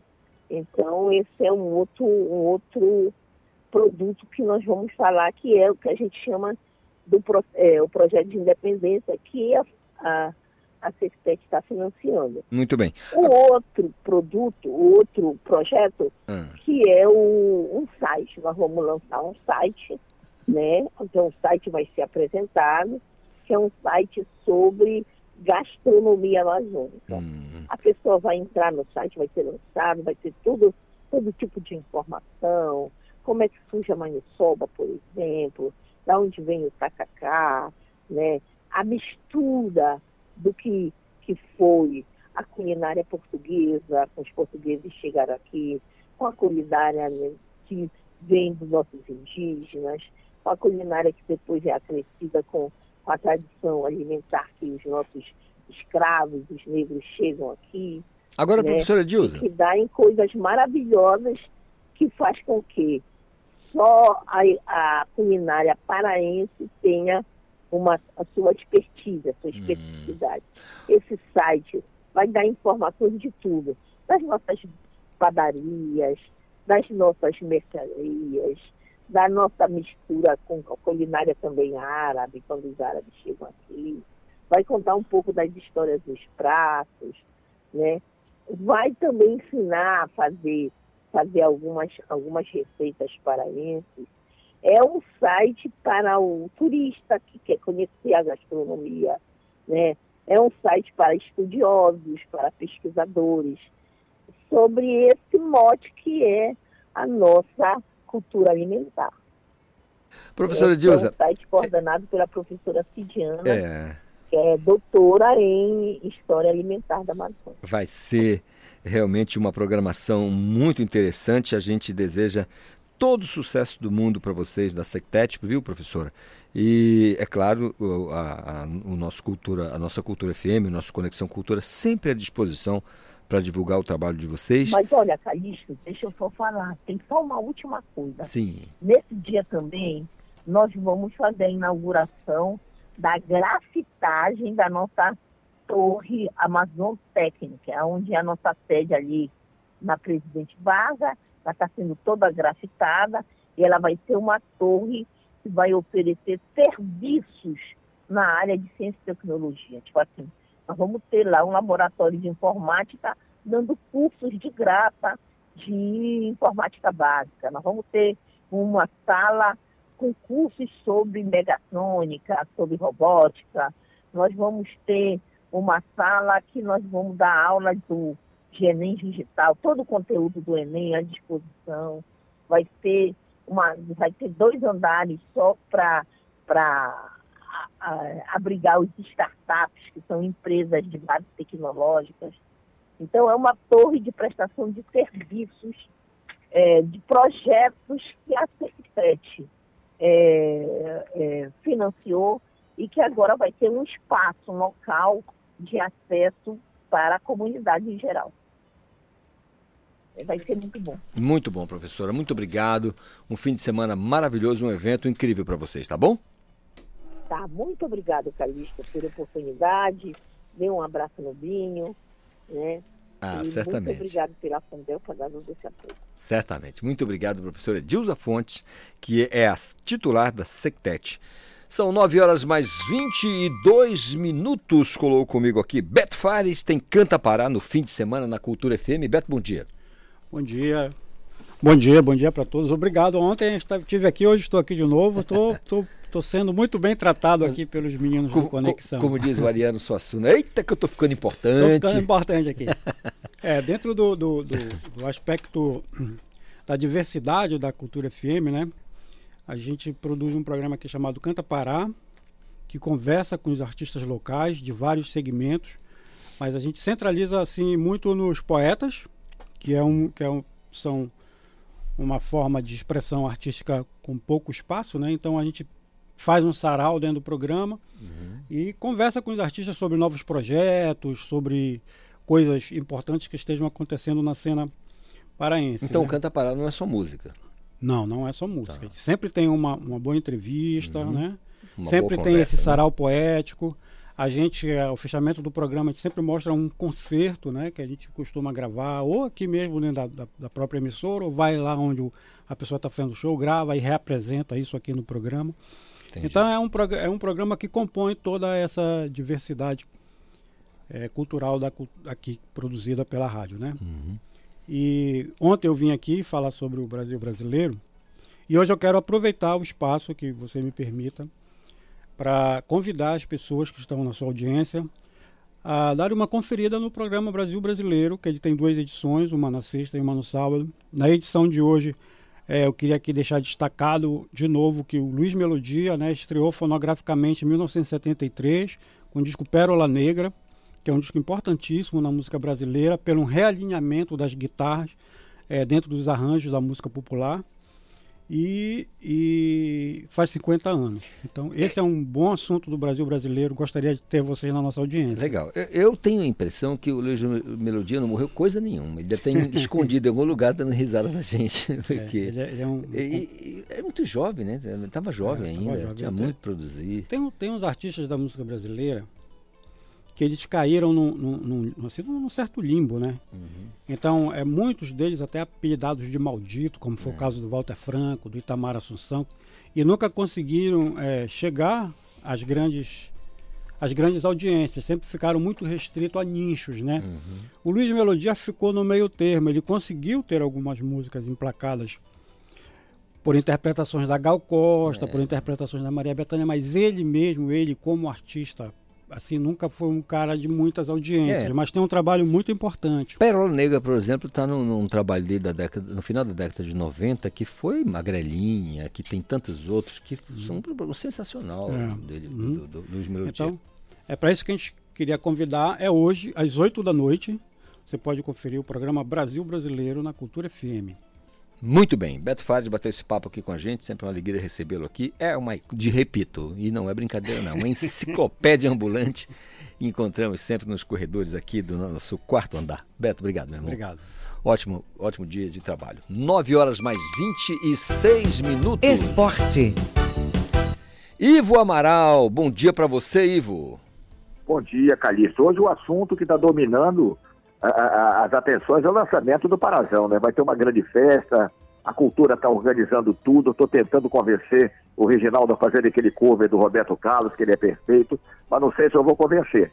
Mas realmente vai ser uma festa do esporte, a, a equipe do Conexão vai lá em peso, prestigiar, e a gente sabe que é uma abertura é, festiva para um campeonato que este ano promete uma movimentação em comum. E a gente torce para isso aconteça em benefício do futebol paraense. E nem precisa lembrar que haverá uma cobertura gigantesca da TV Cultura, mostrando mais uma vez ao vivo os principais jogos do nosso Parazão, né, Calixto? Pois é. Ivo, olha, a gente acompanhando aqui o Reginaldo, que não é bobo nem nada, tem o par e passo aqui do jogo. O São Carlense, lá de São Paulo, tá ganhando de 1 a 0 do Pinheirense. É primeiro tempo ainda, dá para virar para 4 a 1 o Pinheirense. Tomara, mas o Pinheirense não começou bem, né? Já levou uma goleada na estreia, né? Ô, Embora o Botafogo de Ribeirão Preto, eu acho que é um pouco mais forte que o São Carlense. É, e Ivo. fica a expectativa do Paraupebas. É. Segundo jogo do Paraupebas daqui a pouco, né? Ainda é, no final da manhã, começo da tarde, vai jogar na cidade de Tupã contra o Tupã. Tupã que é terra do nosso querido amigo Cleiton César, né? Mas a gente vai torcer contra o Tupã, com toda certeza. Vamos torcer. Agora o Reginaldo deu uma risada aqui, sabe por quê, Ivo? Que eu falei, olha, 43 do primeiro tempo, isso é tempo suficiente para o Pinheirense virar para 4 a 1 o jogo, tranquilo. Não, dá tempo A, né? né? Dá tempo Tem A, que- né? É, e ele riu, não sei porquê. Que dele riu quando eu falei aqui dessa virada, ele deu risada, eu não entendi. Não entendi. Eu, eu não sei como é que estará, estarão as pernas dos jogadores do Pinheirense, né? Toda É. vez que eu falo do Pinheirense, Calixto, eu preciso falar isso. Eu rezo, torço para que o Pinheirense consiga sempre manter seu estádio lá, o Abelardo, Conduru e Coraci, né? Porque é uma localização privilegiada no centro da cidade, uma área fantástica. O que deve ter de proposta para o Pinheirense vender o campo aí para alguma imobiliária. E eu acho que o Pinheirense está resistindo até hoje. Não sei também se pode impedir essa venda, porque vai ser difícil o Pinheirense resistir por tanto tempo numa área tão grande, numa, numa área tão central desde Coraci. Verdade. Agora, Ivo, veja como são as coisas do futebol. O treinador que diz que não vai, vai dar um tempo na carreira porque a sogra dele tá, tá dodói e de repente ele assina com o, o Flamengo, Ivo. Olha o que acontece. E aí, quando apertam o santo dele, diz: Olha, mas você fez isso. Ele disse: Meu amigo, a vida é minha, a família é minha, eu vou para onde eu quiser, eu assino com quem eu Não se mete na minha vida, não. Deixa, me deixa quieto. Ao final das contas, estão na iniciativa privada. O sujeito vai onde ele quiser, in- investe o dinheiro dele onde ele quiser. E, e aí, ou o trabalho dele, a mão de obra dele. Por que essa perseguição, meu Deus do céu? Ô, Ivo, me, me ajuda aí. Olha, eu sempre lembro para você, que eu já contei essa história que é sensacional, né? O, o Murici Ramalho, que era um técnico muito competente, ele parou até, sei lá, ele teve um problema no coração e por ordem médica, acaba, com esse negócio de ser técnico à beira do gramado, vai ser comentarista, que é um pouco mais fácil, mais tranquilo, né? Então, e, e, o bom humor não era a experiência, não era o forte do Murici Ramalho. Aí um dia o repórter, né, terminou o primeiro tempo, foi lá e perguntou para ele, Ei, Murici, por que você tirou fulano para botar fulano? Eu Tirei porque eu quis. Pronto, matou. matou na hora. Quem manda sou eu, eu quero e botei, não tem que dar explicação para ninguém, né? E fim de papo, né? É verdade. Encerrou a conversa na hora. O Murici, ele, ele, ele protagonizou muitas cenas que seriam engraçadas se não fossem trágicas, porque, especialmente com jornalistas, né? Eita, que tem muita história do Murici. Mas é um, um treinador campeoníssimo, ninguém, né? Não tem que provar nada para ninguém. Ivo, E também, e também não estou ao lado de, de técnico contra jornalista, pelo amor de é Deus, verdade, né? verdade. Mas teve um técnico que deu uma, uma resposta interessante. Você, não, você responde mal. Aí sabe o que ele disse? Mas vocês não sabem perguntar. eu... Não, porque tem um, um- um- um- algum repórter, na- não estou generalizando, que diz o seguinte, digamos, o Paysandu está perdendo o primeiro tempo de 1 a 0 Ele chega com o jogador, que tal, meu amigo? Perdeu o Paysandu o primeiro tempo de 1 a 0 mas você não acha que no intervalo agora, depois de conversar com o treinador, vocês vão voltar para campo e vão conseguir virar esse jogo? O cara disse, é. É verdade. Já disse tudo que eu tenho que falar. que Já que respondeu, né? Já respondeu a, própria Já pergunta. respondeu, pronto. Quando fala em jornalista e treinador, eu fico é, apavorado porque eu peguei um carão do, do, do Givanildo que até hoje, eu- toda vez que eu lembro do carão, o meu, o meu retrato cai da parede. É mesmo. Terrível. Deu- Esse retrato estava bem fixo, né? Depois eu conto essa história para você com mais calma. Um fim de semana maravilhoso para você, Ivo Amaral. Sim, nós estamos na festa, né? Tá todo Isso, o Reginaldo está é. lardeando que vai ter um festão lá nesse negócio, lá no gasômetro. Já tava, tava... Ontem eu falei com o Cândido, nosso Candinho aí, eu tive, eu tive ao vivo da TV Cultura aí ontem, Uhum. aí na sede da Funtel, você já não estava mais, era meio-dia, também o Binho não estava, mas fiquei reunido com o Cândido aí um bom tempo, né? Me contando detalhes da festa de hoje, que vai ser um negócio espetacular, né? E torcendo pro Reginaldo fazer essa, esse cover do Roberto Carlos, que ele faz tão bem. Tá certo. Um abraço para você, Ivo. Aquele fim de semana incrível. A gente se fala na segunda-feira. Perfeito, um abraço, Calixto. Abraço, nobre. São 9h31. Intervalo, eu volto já. Estamos apresentando Conexão Cultura.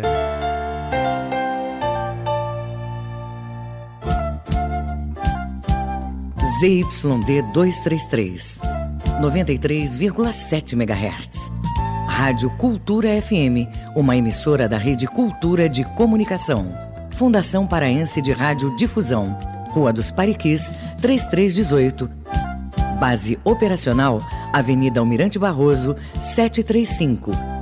Belém, Pará, Amazônia, Brasil. Criança que usa a internet sem supervisão dos pais ou responsáveis pode sofrer violência sexual, abuso, exposição ou participação em pornografia. A Sociedade Brasileira de Pediatria recomenda que crianças de até dois anos não façam uso de nenhuma tecnologia. Cultura, rede de comunicação em defesa dos direitos da criança. Cultura FM. Aqui você ouve música paraense. E me faltam as palavras nessa de tentar falar. Logo eu que sou poeta. Música brasileira.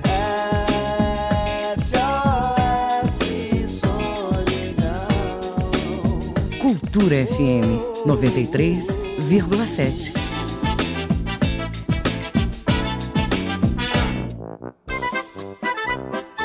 Brincadeiras e histórias para crianças de 0 a 90 anos. Abracadabra, domingo, 9 da manhã.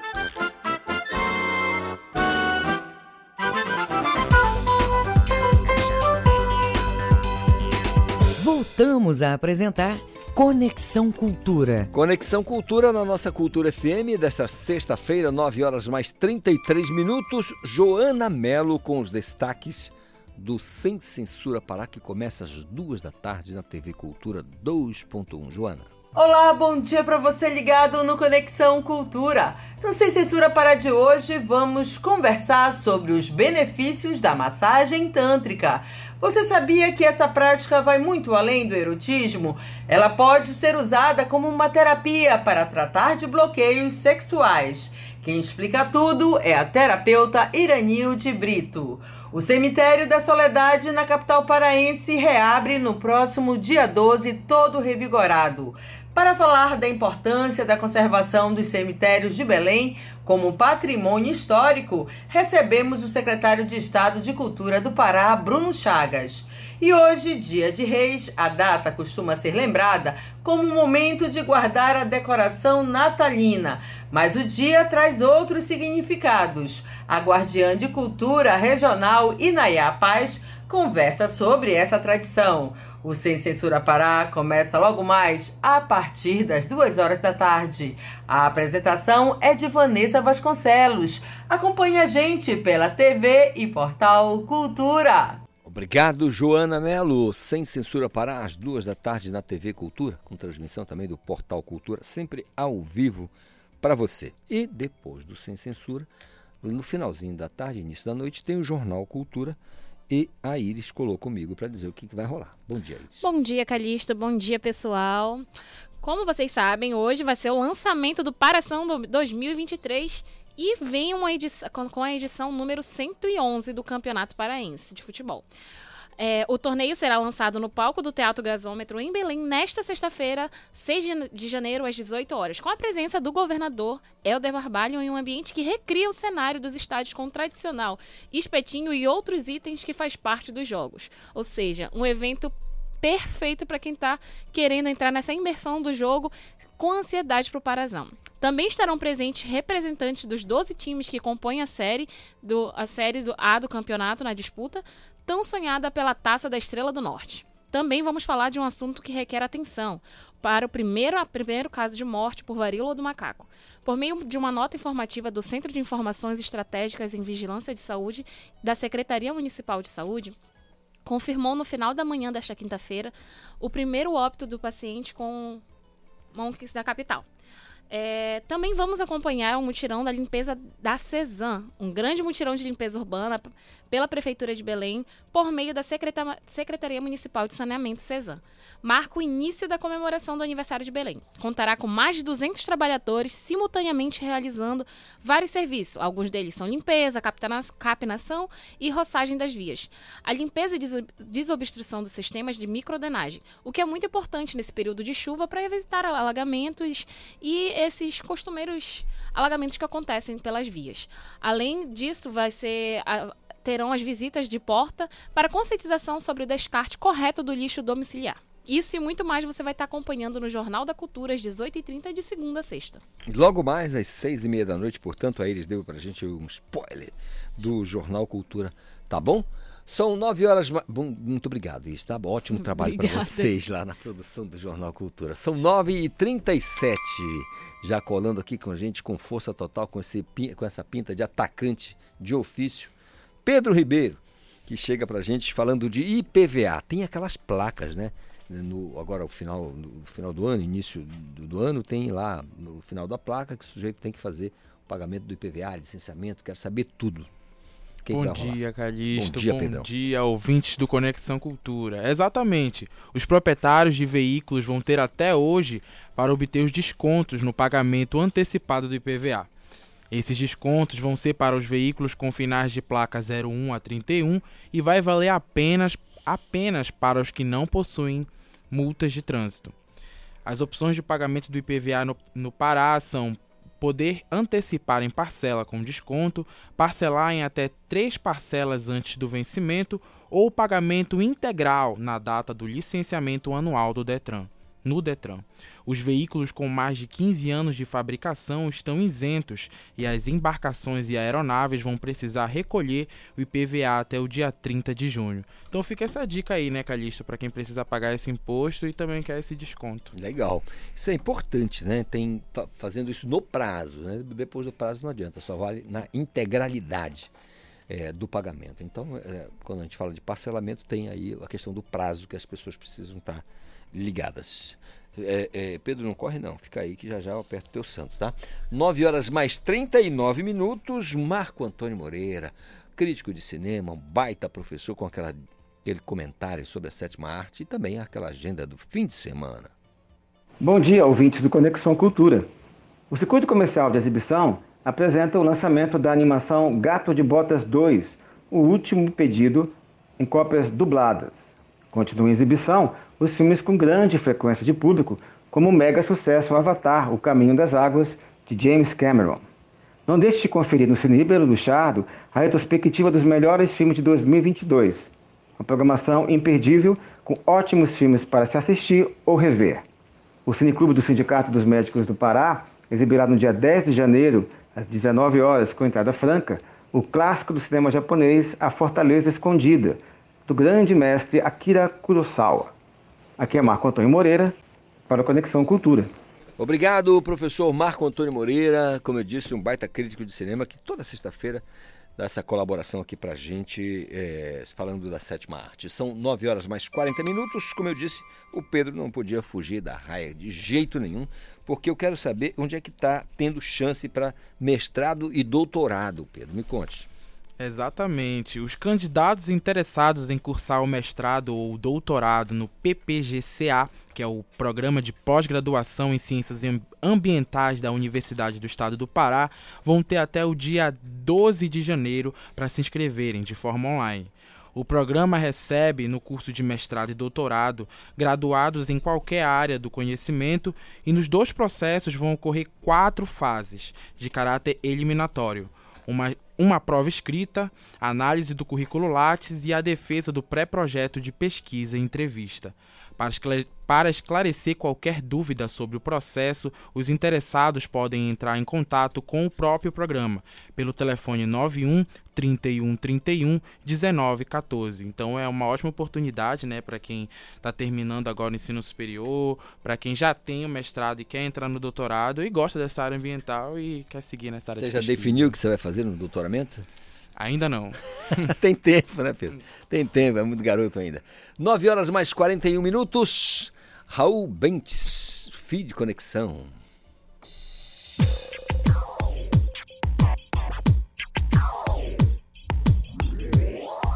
Conexão Cultura.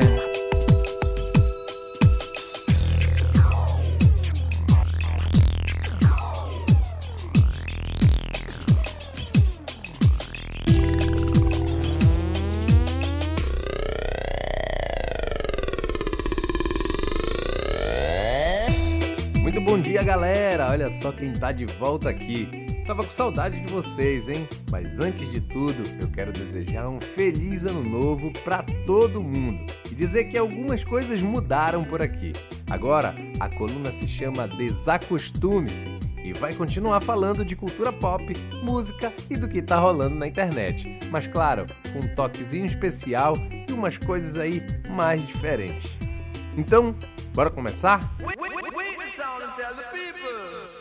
No,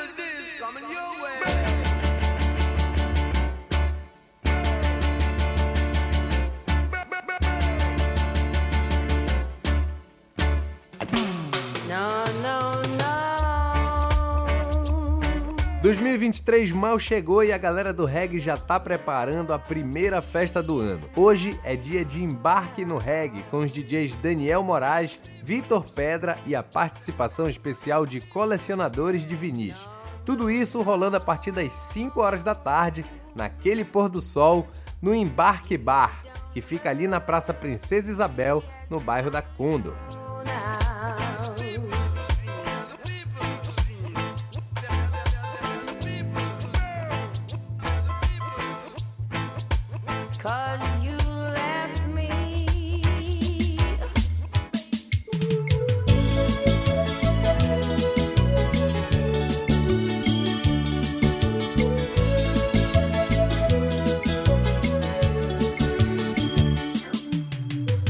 Hoje acordei com saudade, lembrando de você.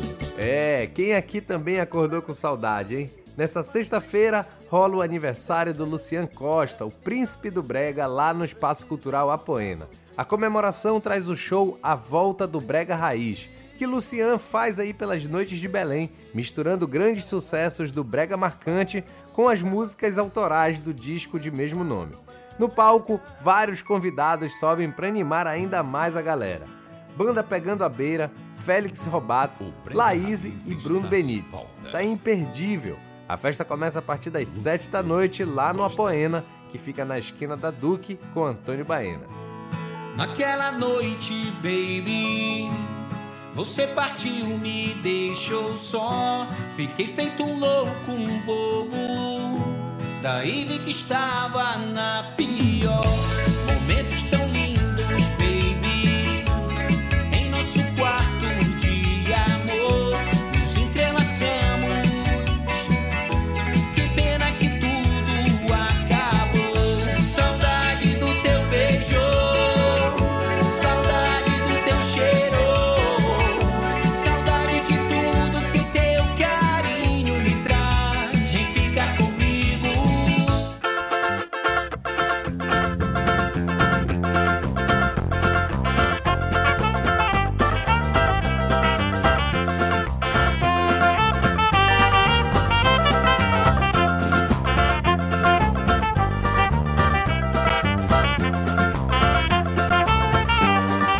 para quem quiser curtir um carimbozinho no domingo, o lugar ideal é o Parque dos Igarapés. Além das atrações naturais do parque, como a floresta, o rio, as piscinas naturais e tal, o coletivo Tamborimbó se apresenta lá no Salão Baíto a partir das duas da tarde. Cara, é imperdível. Domingo, sol, piscina e carimbó, não tem coisa melhor. O Parque dos Igarapés fica ali no Conjunto Satélite, na WE12, número 1000. Então, aproveite que o final de semana tem muita coisa para fazer. Bom, essa foi a Desacostume-se de hoje, a primeira, a primeira do ano. A gente volta na próxima sexta-feira aqui no Conexão Cultura com um novo formato. Eu sou Raul Bente e te espero aqui, hein? Tchau e até lá.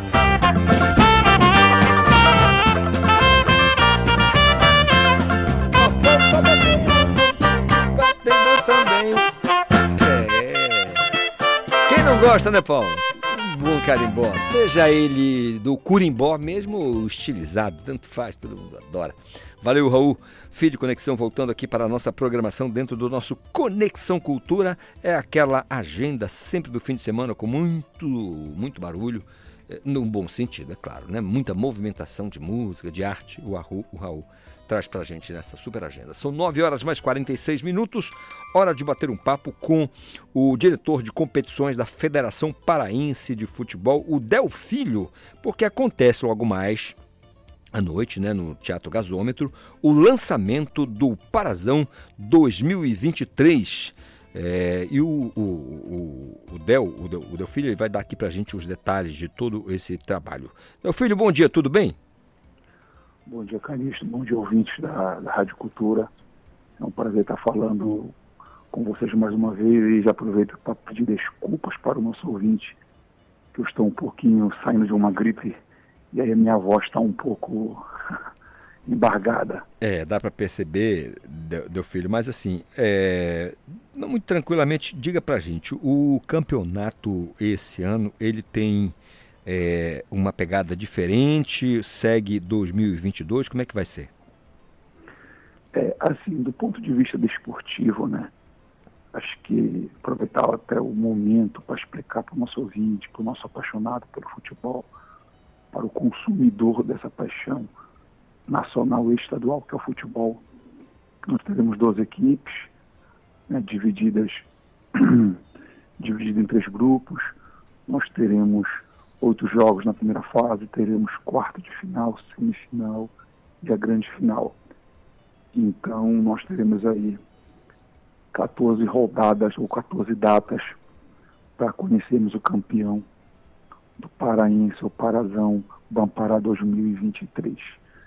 Mas a competição esse ano, ela, além de todo o enriquecimento que ela tem do ponto de vista esportivo, do ponto de vista futebolístico, ela, em especial a competição de 23, ela também irá usar a voz, a voz ressonante do futebol para discutir temas importantes da nossa sociedade, que são temas é, no que diz respeito ao combate a qualquer tipo de preconceito.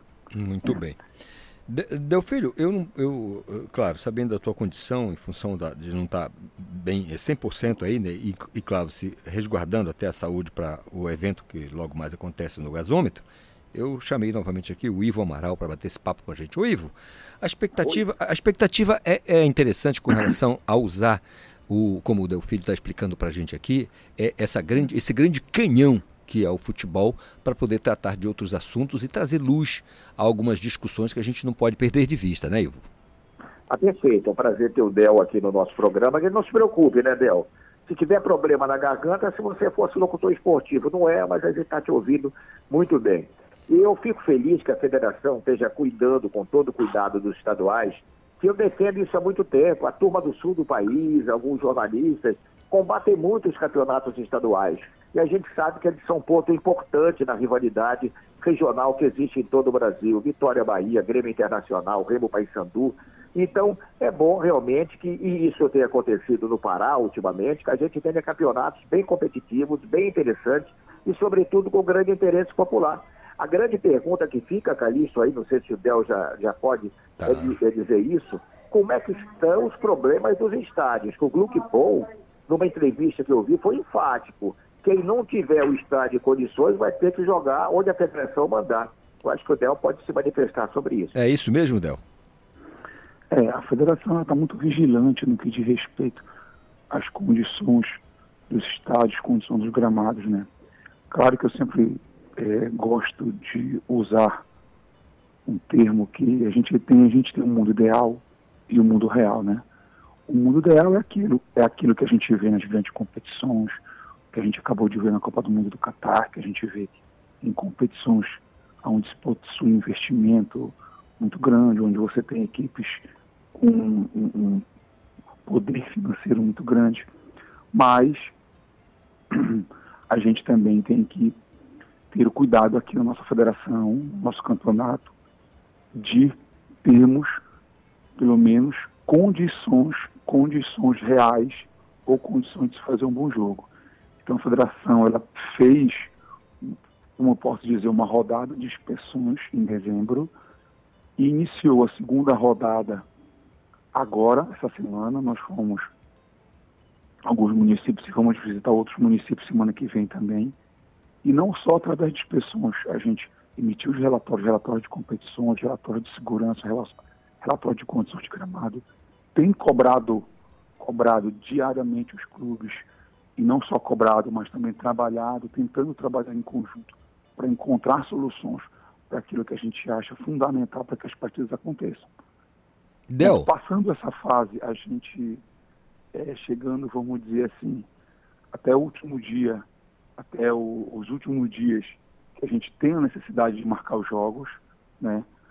Caso a gente é, perceba né, que algumas praças esportivas que estão sendo indicadas pelas equipes não ofereçam esse mundo, nem o mundo real, né, nem aquilo que é um, o mínimo que, é necessário para realizar uma partida, um, um gramado minimamente adequado, vestiário, instalações para as equipes, vestiário para os visitantes, enfim, a federação sim vai, vai é, para salvaguardar, salvaguardar os interesses da competição, dos patrocinadores, torcedores, do bom futebol, ela vai sugerir às equipes né, que determinados locais não poderão receber jogos.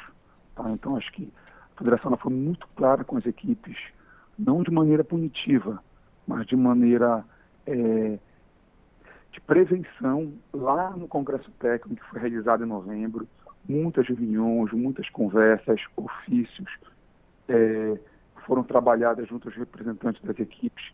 Então, eu tenho certeza, caso isso venha acontecer, é, tenho certeza que isso não vai causar um, um problema, né, do ponto de vista é, político mesmo, entendeu? Porque eu acho que é um trabalho que a gente está fazendo ao longo desses, desses últimos três, quatro meses de tentar ajustar, de tentar adequar, de tentar é, dar apoio para que a gente tenha praças esportivas próximo ou pelo menos dentro do mundo do mundo real.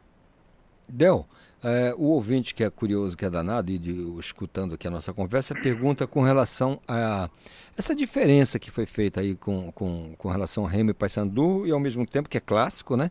Mas é, Caetá e Bragantino. Uma vez que eh, não dá um cruzamento, porque Paysandu e, e, e Remo em, grupos diferentes, e já Caeté e Bragantino não. Alguma razão especial para isso? Não, eu acho que assim que participou da reunião, as 12, as 12 equipes que participaram do Congresso Técnico, é, na verdade essa foi uma decisão tomada pelas equipes. As equipes decidiram em acordo como seria o chaveamento dos grupos, né? E a, a sorte, né? Como a bola foi tirada, que justamente fez a colocação desses grupos. Agora, as equipes chegaram a um acordo que é importante para a competição do ponto de vista financeiro, do ponto de vista da mídia, do ponto de vista do interesse do patrocinador, do torcedor, uh, é, como, de, de, um como um todo, e que Remy Paysandu tivesse em chaves diferentes eles pudessem que acontecesse esse cruzamento. Então, a definição, a definição dos algoritmos que foram, que foram aprovados pelas equipes, que se chegou a essa formulação né, dos grupos, Porque como é que foi feito? Foram separados em três grupos, cada grupo quatro participantes, você tinha da posição 1 a da posição 4. Os únicos definidos antes do sorteio foi os cabeças de chave de acordo com a colocação da última competição. Então, os cabeças de chaves foram definidos através do critério técnico. E a posição dos grupos foi definida através de sorteio. Então, o Remo foi campeão de 2022, ele é o cabeça de chave do grupo 1, o Paysandu vice-campeão e, consequentemente, a Tuna Luz Brasileira é a cabeça de chave do grupo 3. Então, não houve diferenciação. O que aconteceu é que o critério técnico definiu os cabeças de chave e o sorteio ao vivo, transmitido, com a presença de todo mundo, de uma maneira transparente, que definiu os seguintes posicionamentos das três, dos três grupos e, consequentemente, os, os cruzamentos. Perfeito, agora ficou bem claro. Olha, Del, eu quero dizer para você que o Ivo já separou, eu não sei por que razão ele separou uma gravata italiana para o evento logo mais à noite, né? Olha, Mas... Calixto, é. É, não bancando o advogado do diabo, agradecendo também, você já agradeceu é, a presença do Del, eu gostaria que sinteticamente, sinteticamente, é, ele pudesse dizer o que eu estou curioso, quais os estádios que até agora não foram aprovados? O que é que falta aprovação? Por exemplo, está aprovado Tucuruí, está aprovado Caçaial, está aprovado Marabá? O que é que está, o que é que falta aprovar até agora? Já estamos na reta final do campeonato. Isso é que eu queria saber. Sucintamente, Del, diga pra gente. É, é, essa informação é difícil de dizer sucintamente por dois motivos. É, é porque, porque uh, como eu disse, a segunda ronda né, a segunda volta, a volta aos estádios, ainda estão acontecendo. Semana que vem, a inspeção da federação ela vai a Cametá, vai a, a Tucuruí, vai a Tupiranga, vai a Marabá. E ainda, né, é, hoje ainda são, hoje são seis, não é isso? Então, pela legislação, pela legislação, a gente tem que vamos dizer assim, o correto é marcar a partida, o local de partida, pelo menos até 10 dias antes, 10 dias antes né, do jogo, ou dia 11 ou dia 12, que são os dias que vai iniciar a primeira fase da competição. Então a gente, para poder definir e dizer, olha, nesse momento esses estádios estão aptos e esses estádios não estão aptos, sim ou não, a gente tem que esperar primeiro a segunda a volta né, aos estádios para ver como é que estão tá as condições de gramado, aquilo que foi proposto, aquilo que foi sugerido é, foi feito, e também em relação às obras, a modificação, as alterações em relação a vestiários, cabines de imprensa, entrada de público, chegada do ônibus da delegação das equipes. Tá? Uhum. Então são alguns pontos que a comissão vai voltar aos estádios justamente antes, finalizar isso antes do dia 10, para que a gente justamente tenha né, a, a, a, certeza de quem nesse primeiro momento não poderá receber jogos hum. e, ou não, entendeu? Hum, então, assim, muito... eu não consigo dizer agora porque a gente tem a volta das inspeções e tem esse tempo aí justamente para trabalhar junto com as equipes. Tá certo. Uh, já, finalzinho aqui, já né, praticamente na, na linha do, do, do, último do nosso Conexão de hoje. Delpi, muito, Delfilho, muito obrigado pela participação, pelos esclarecimentos, mesmo aí com o esforço que você fez. Muito obrigado por isso também. Ivo Amaral, aquele abraço, um evento sensacional logo mais à noite. A gente tem a chance de falar. Grande abraço, abraço a todos, tá bom? Delpi, Desejo Del... a vocês todo abraço, um grande abraço aí, um, um, um, que a gente tenha um grande evento hoje. Bom dia. Certamente. Ótimo dia ao Delfílio, que é o articulador né, da, da, de competições é, da Federação Paraense de Futebol. Nove cravado, dez horas agora. Quero agradecer a você pela participação e também pela escolta que me dá até aqui, como faz de costume. Espero encontrá-lo amanhã, encontrá-la amanhã com muita saúde, paz e uma enorme vontade de ser feliz. Tchau, tchau.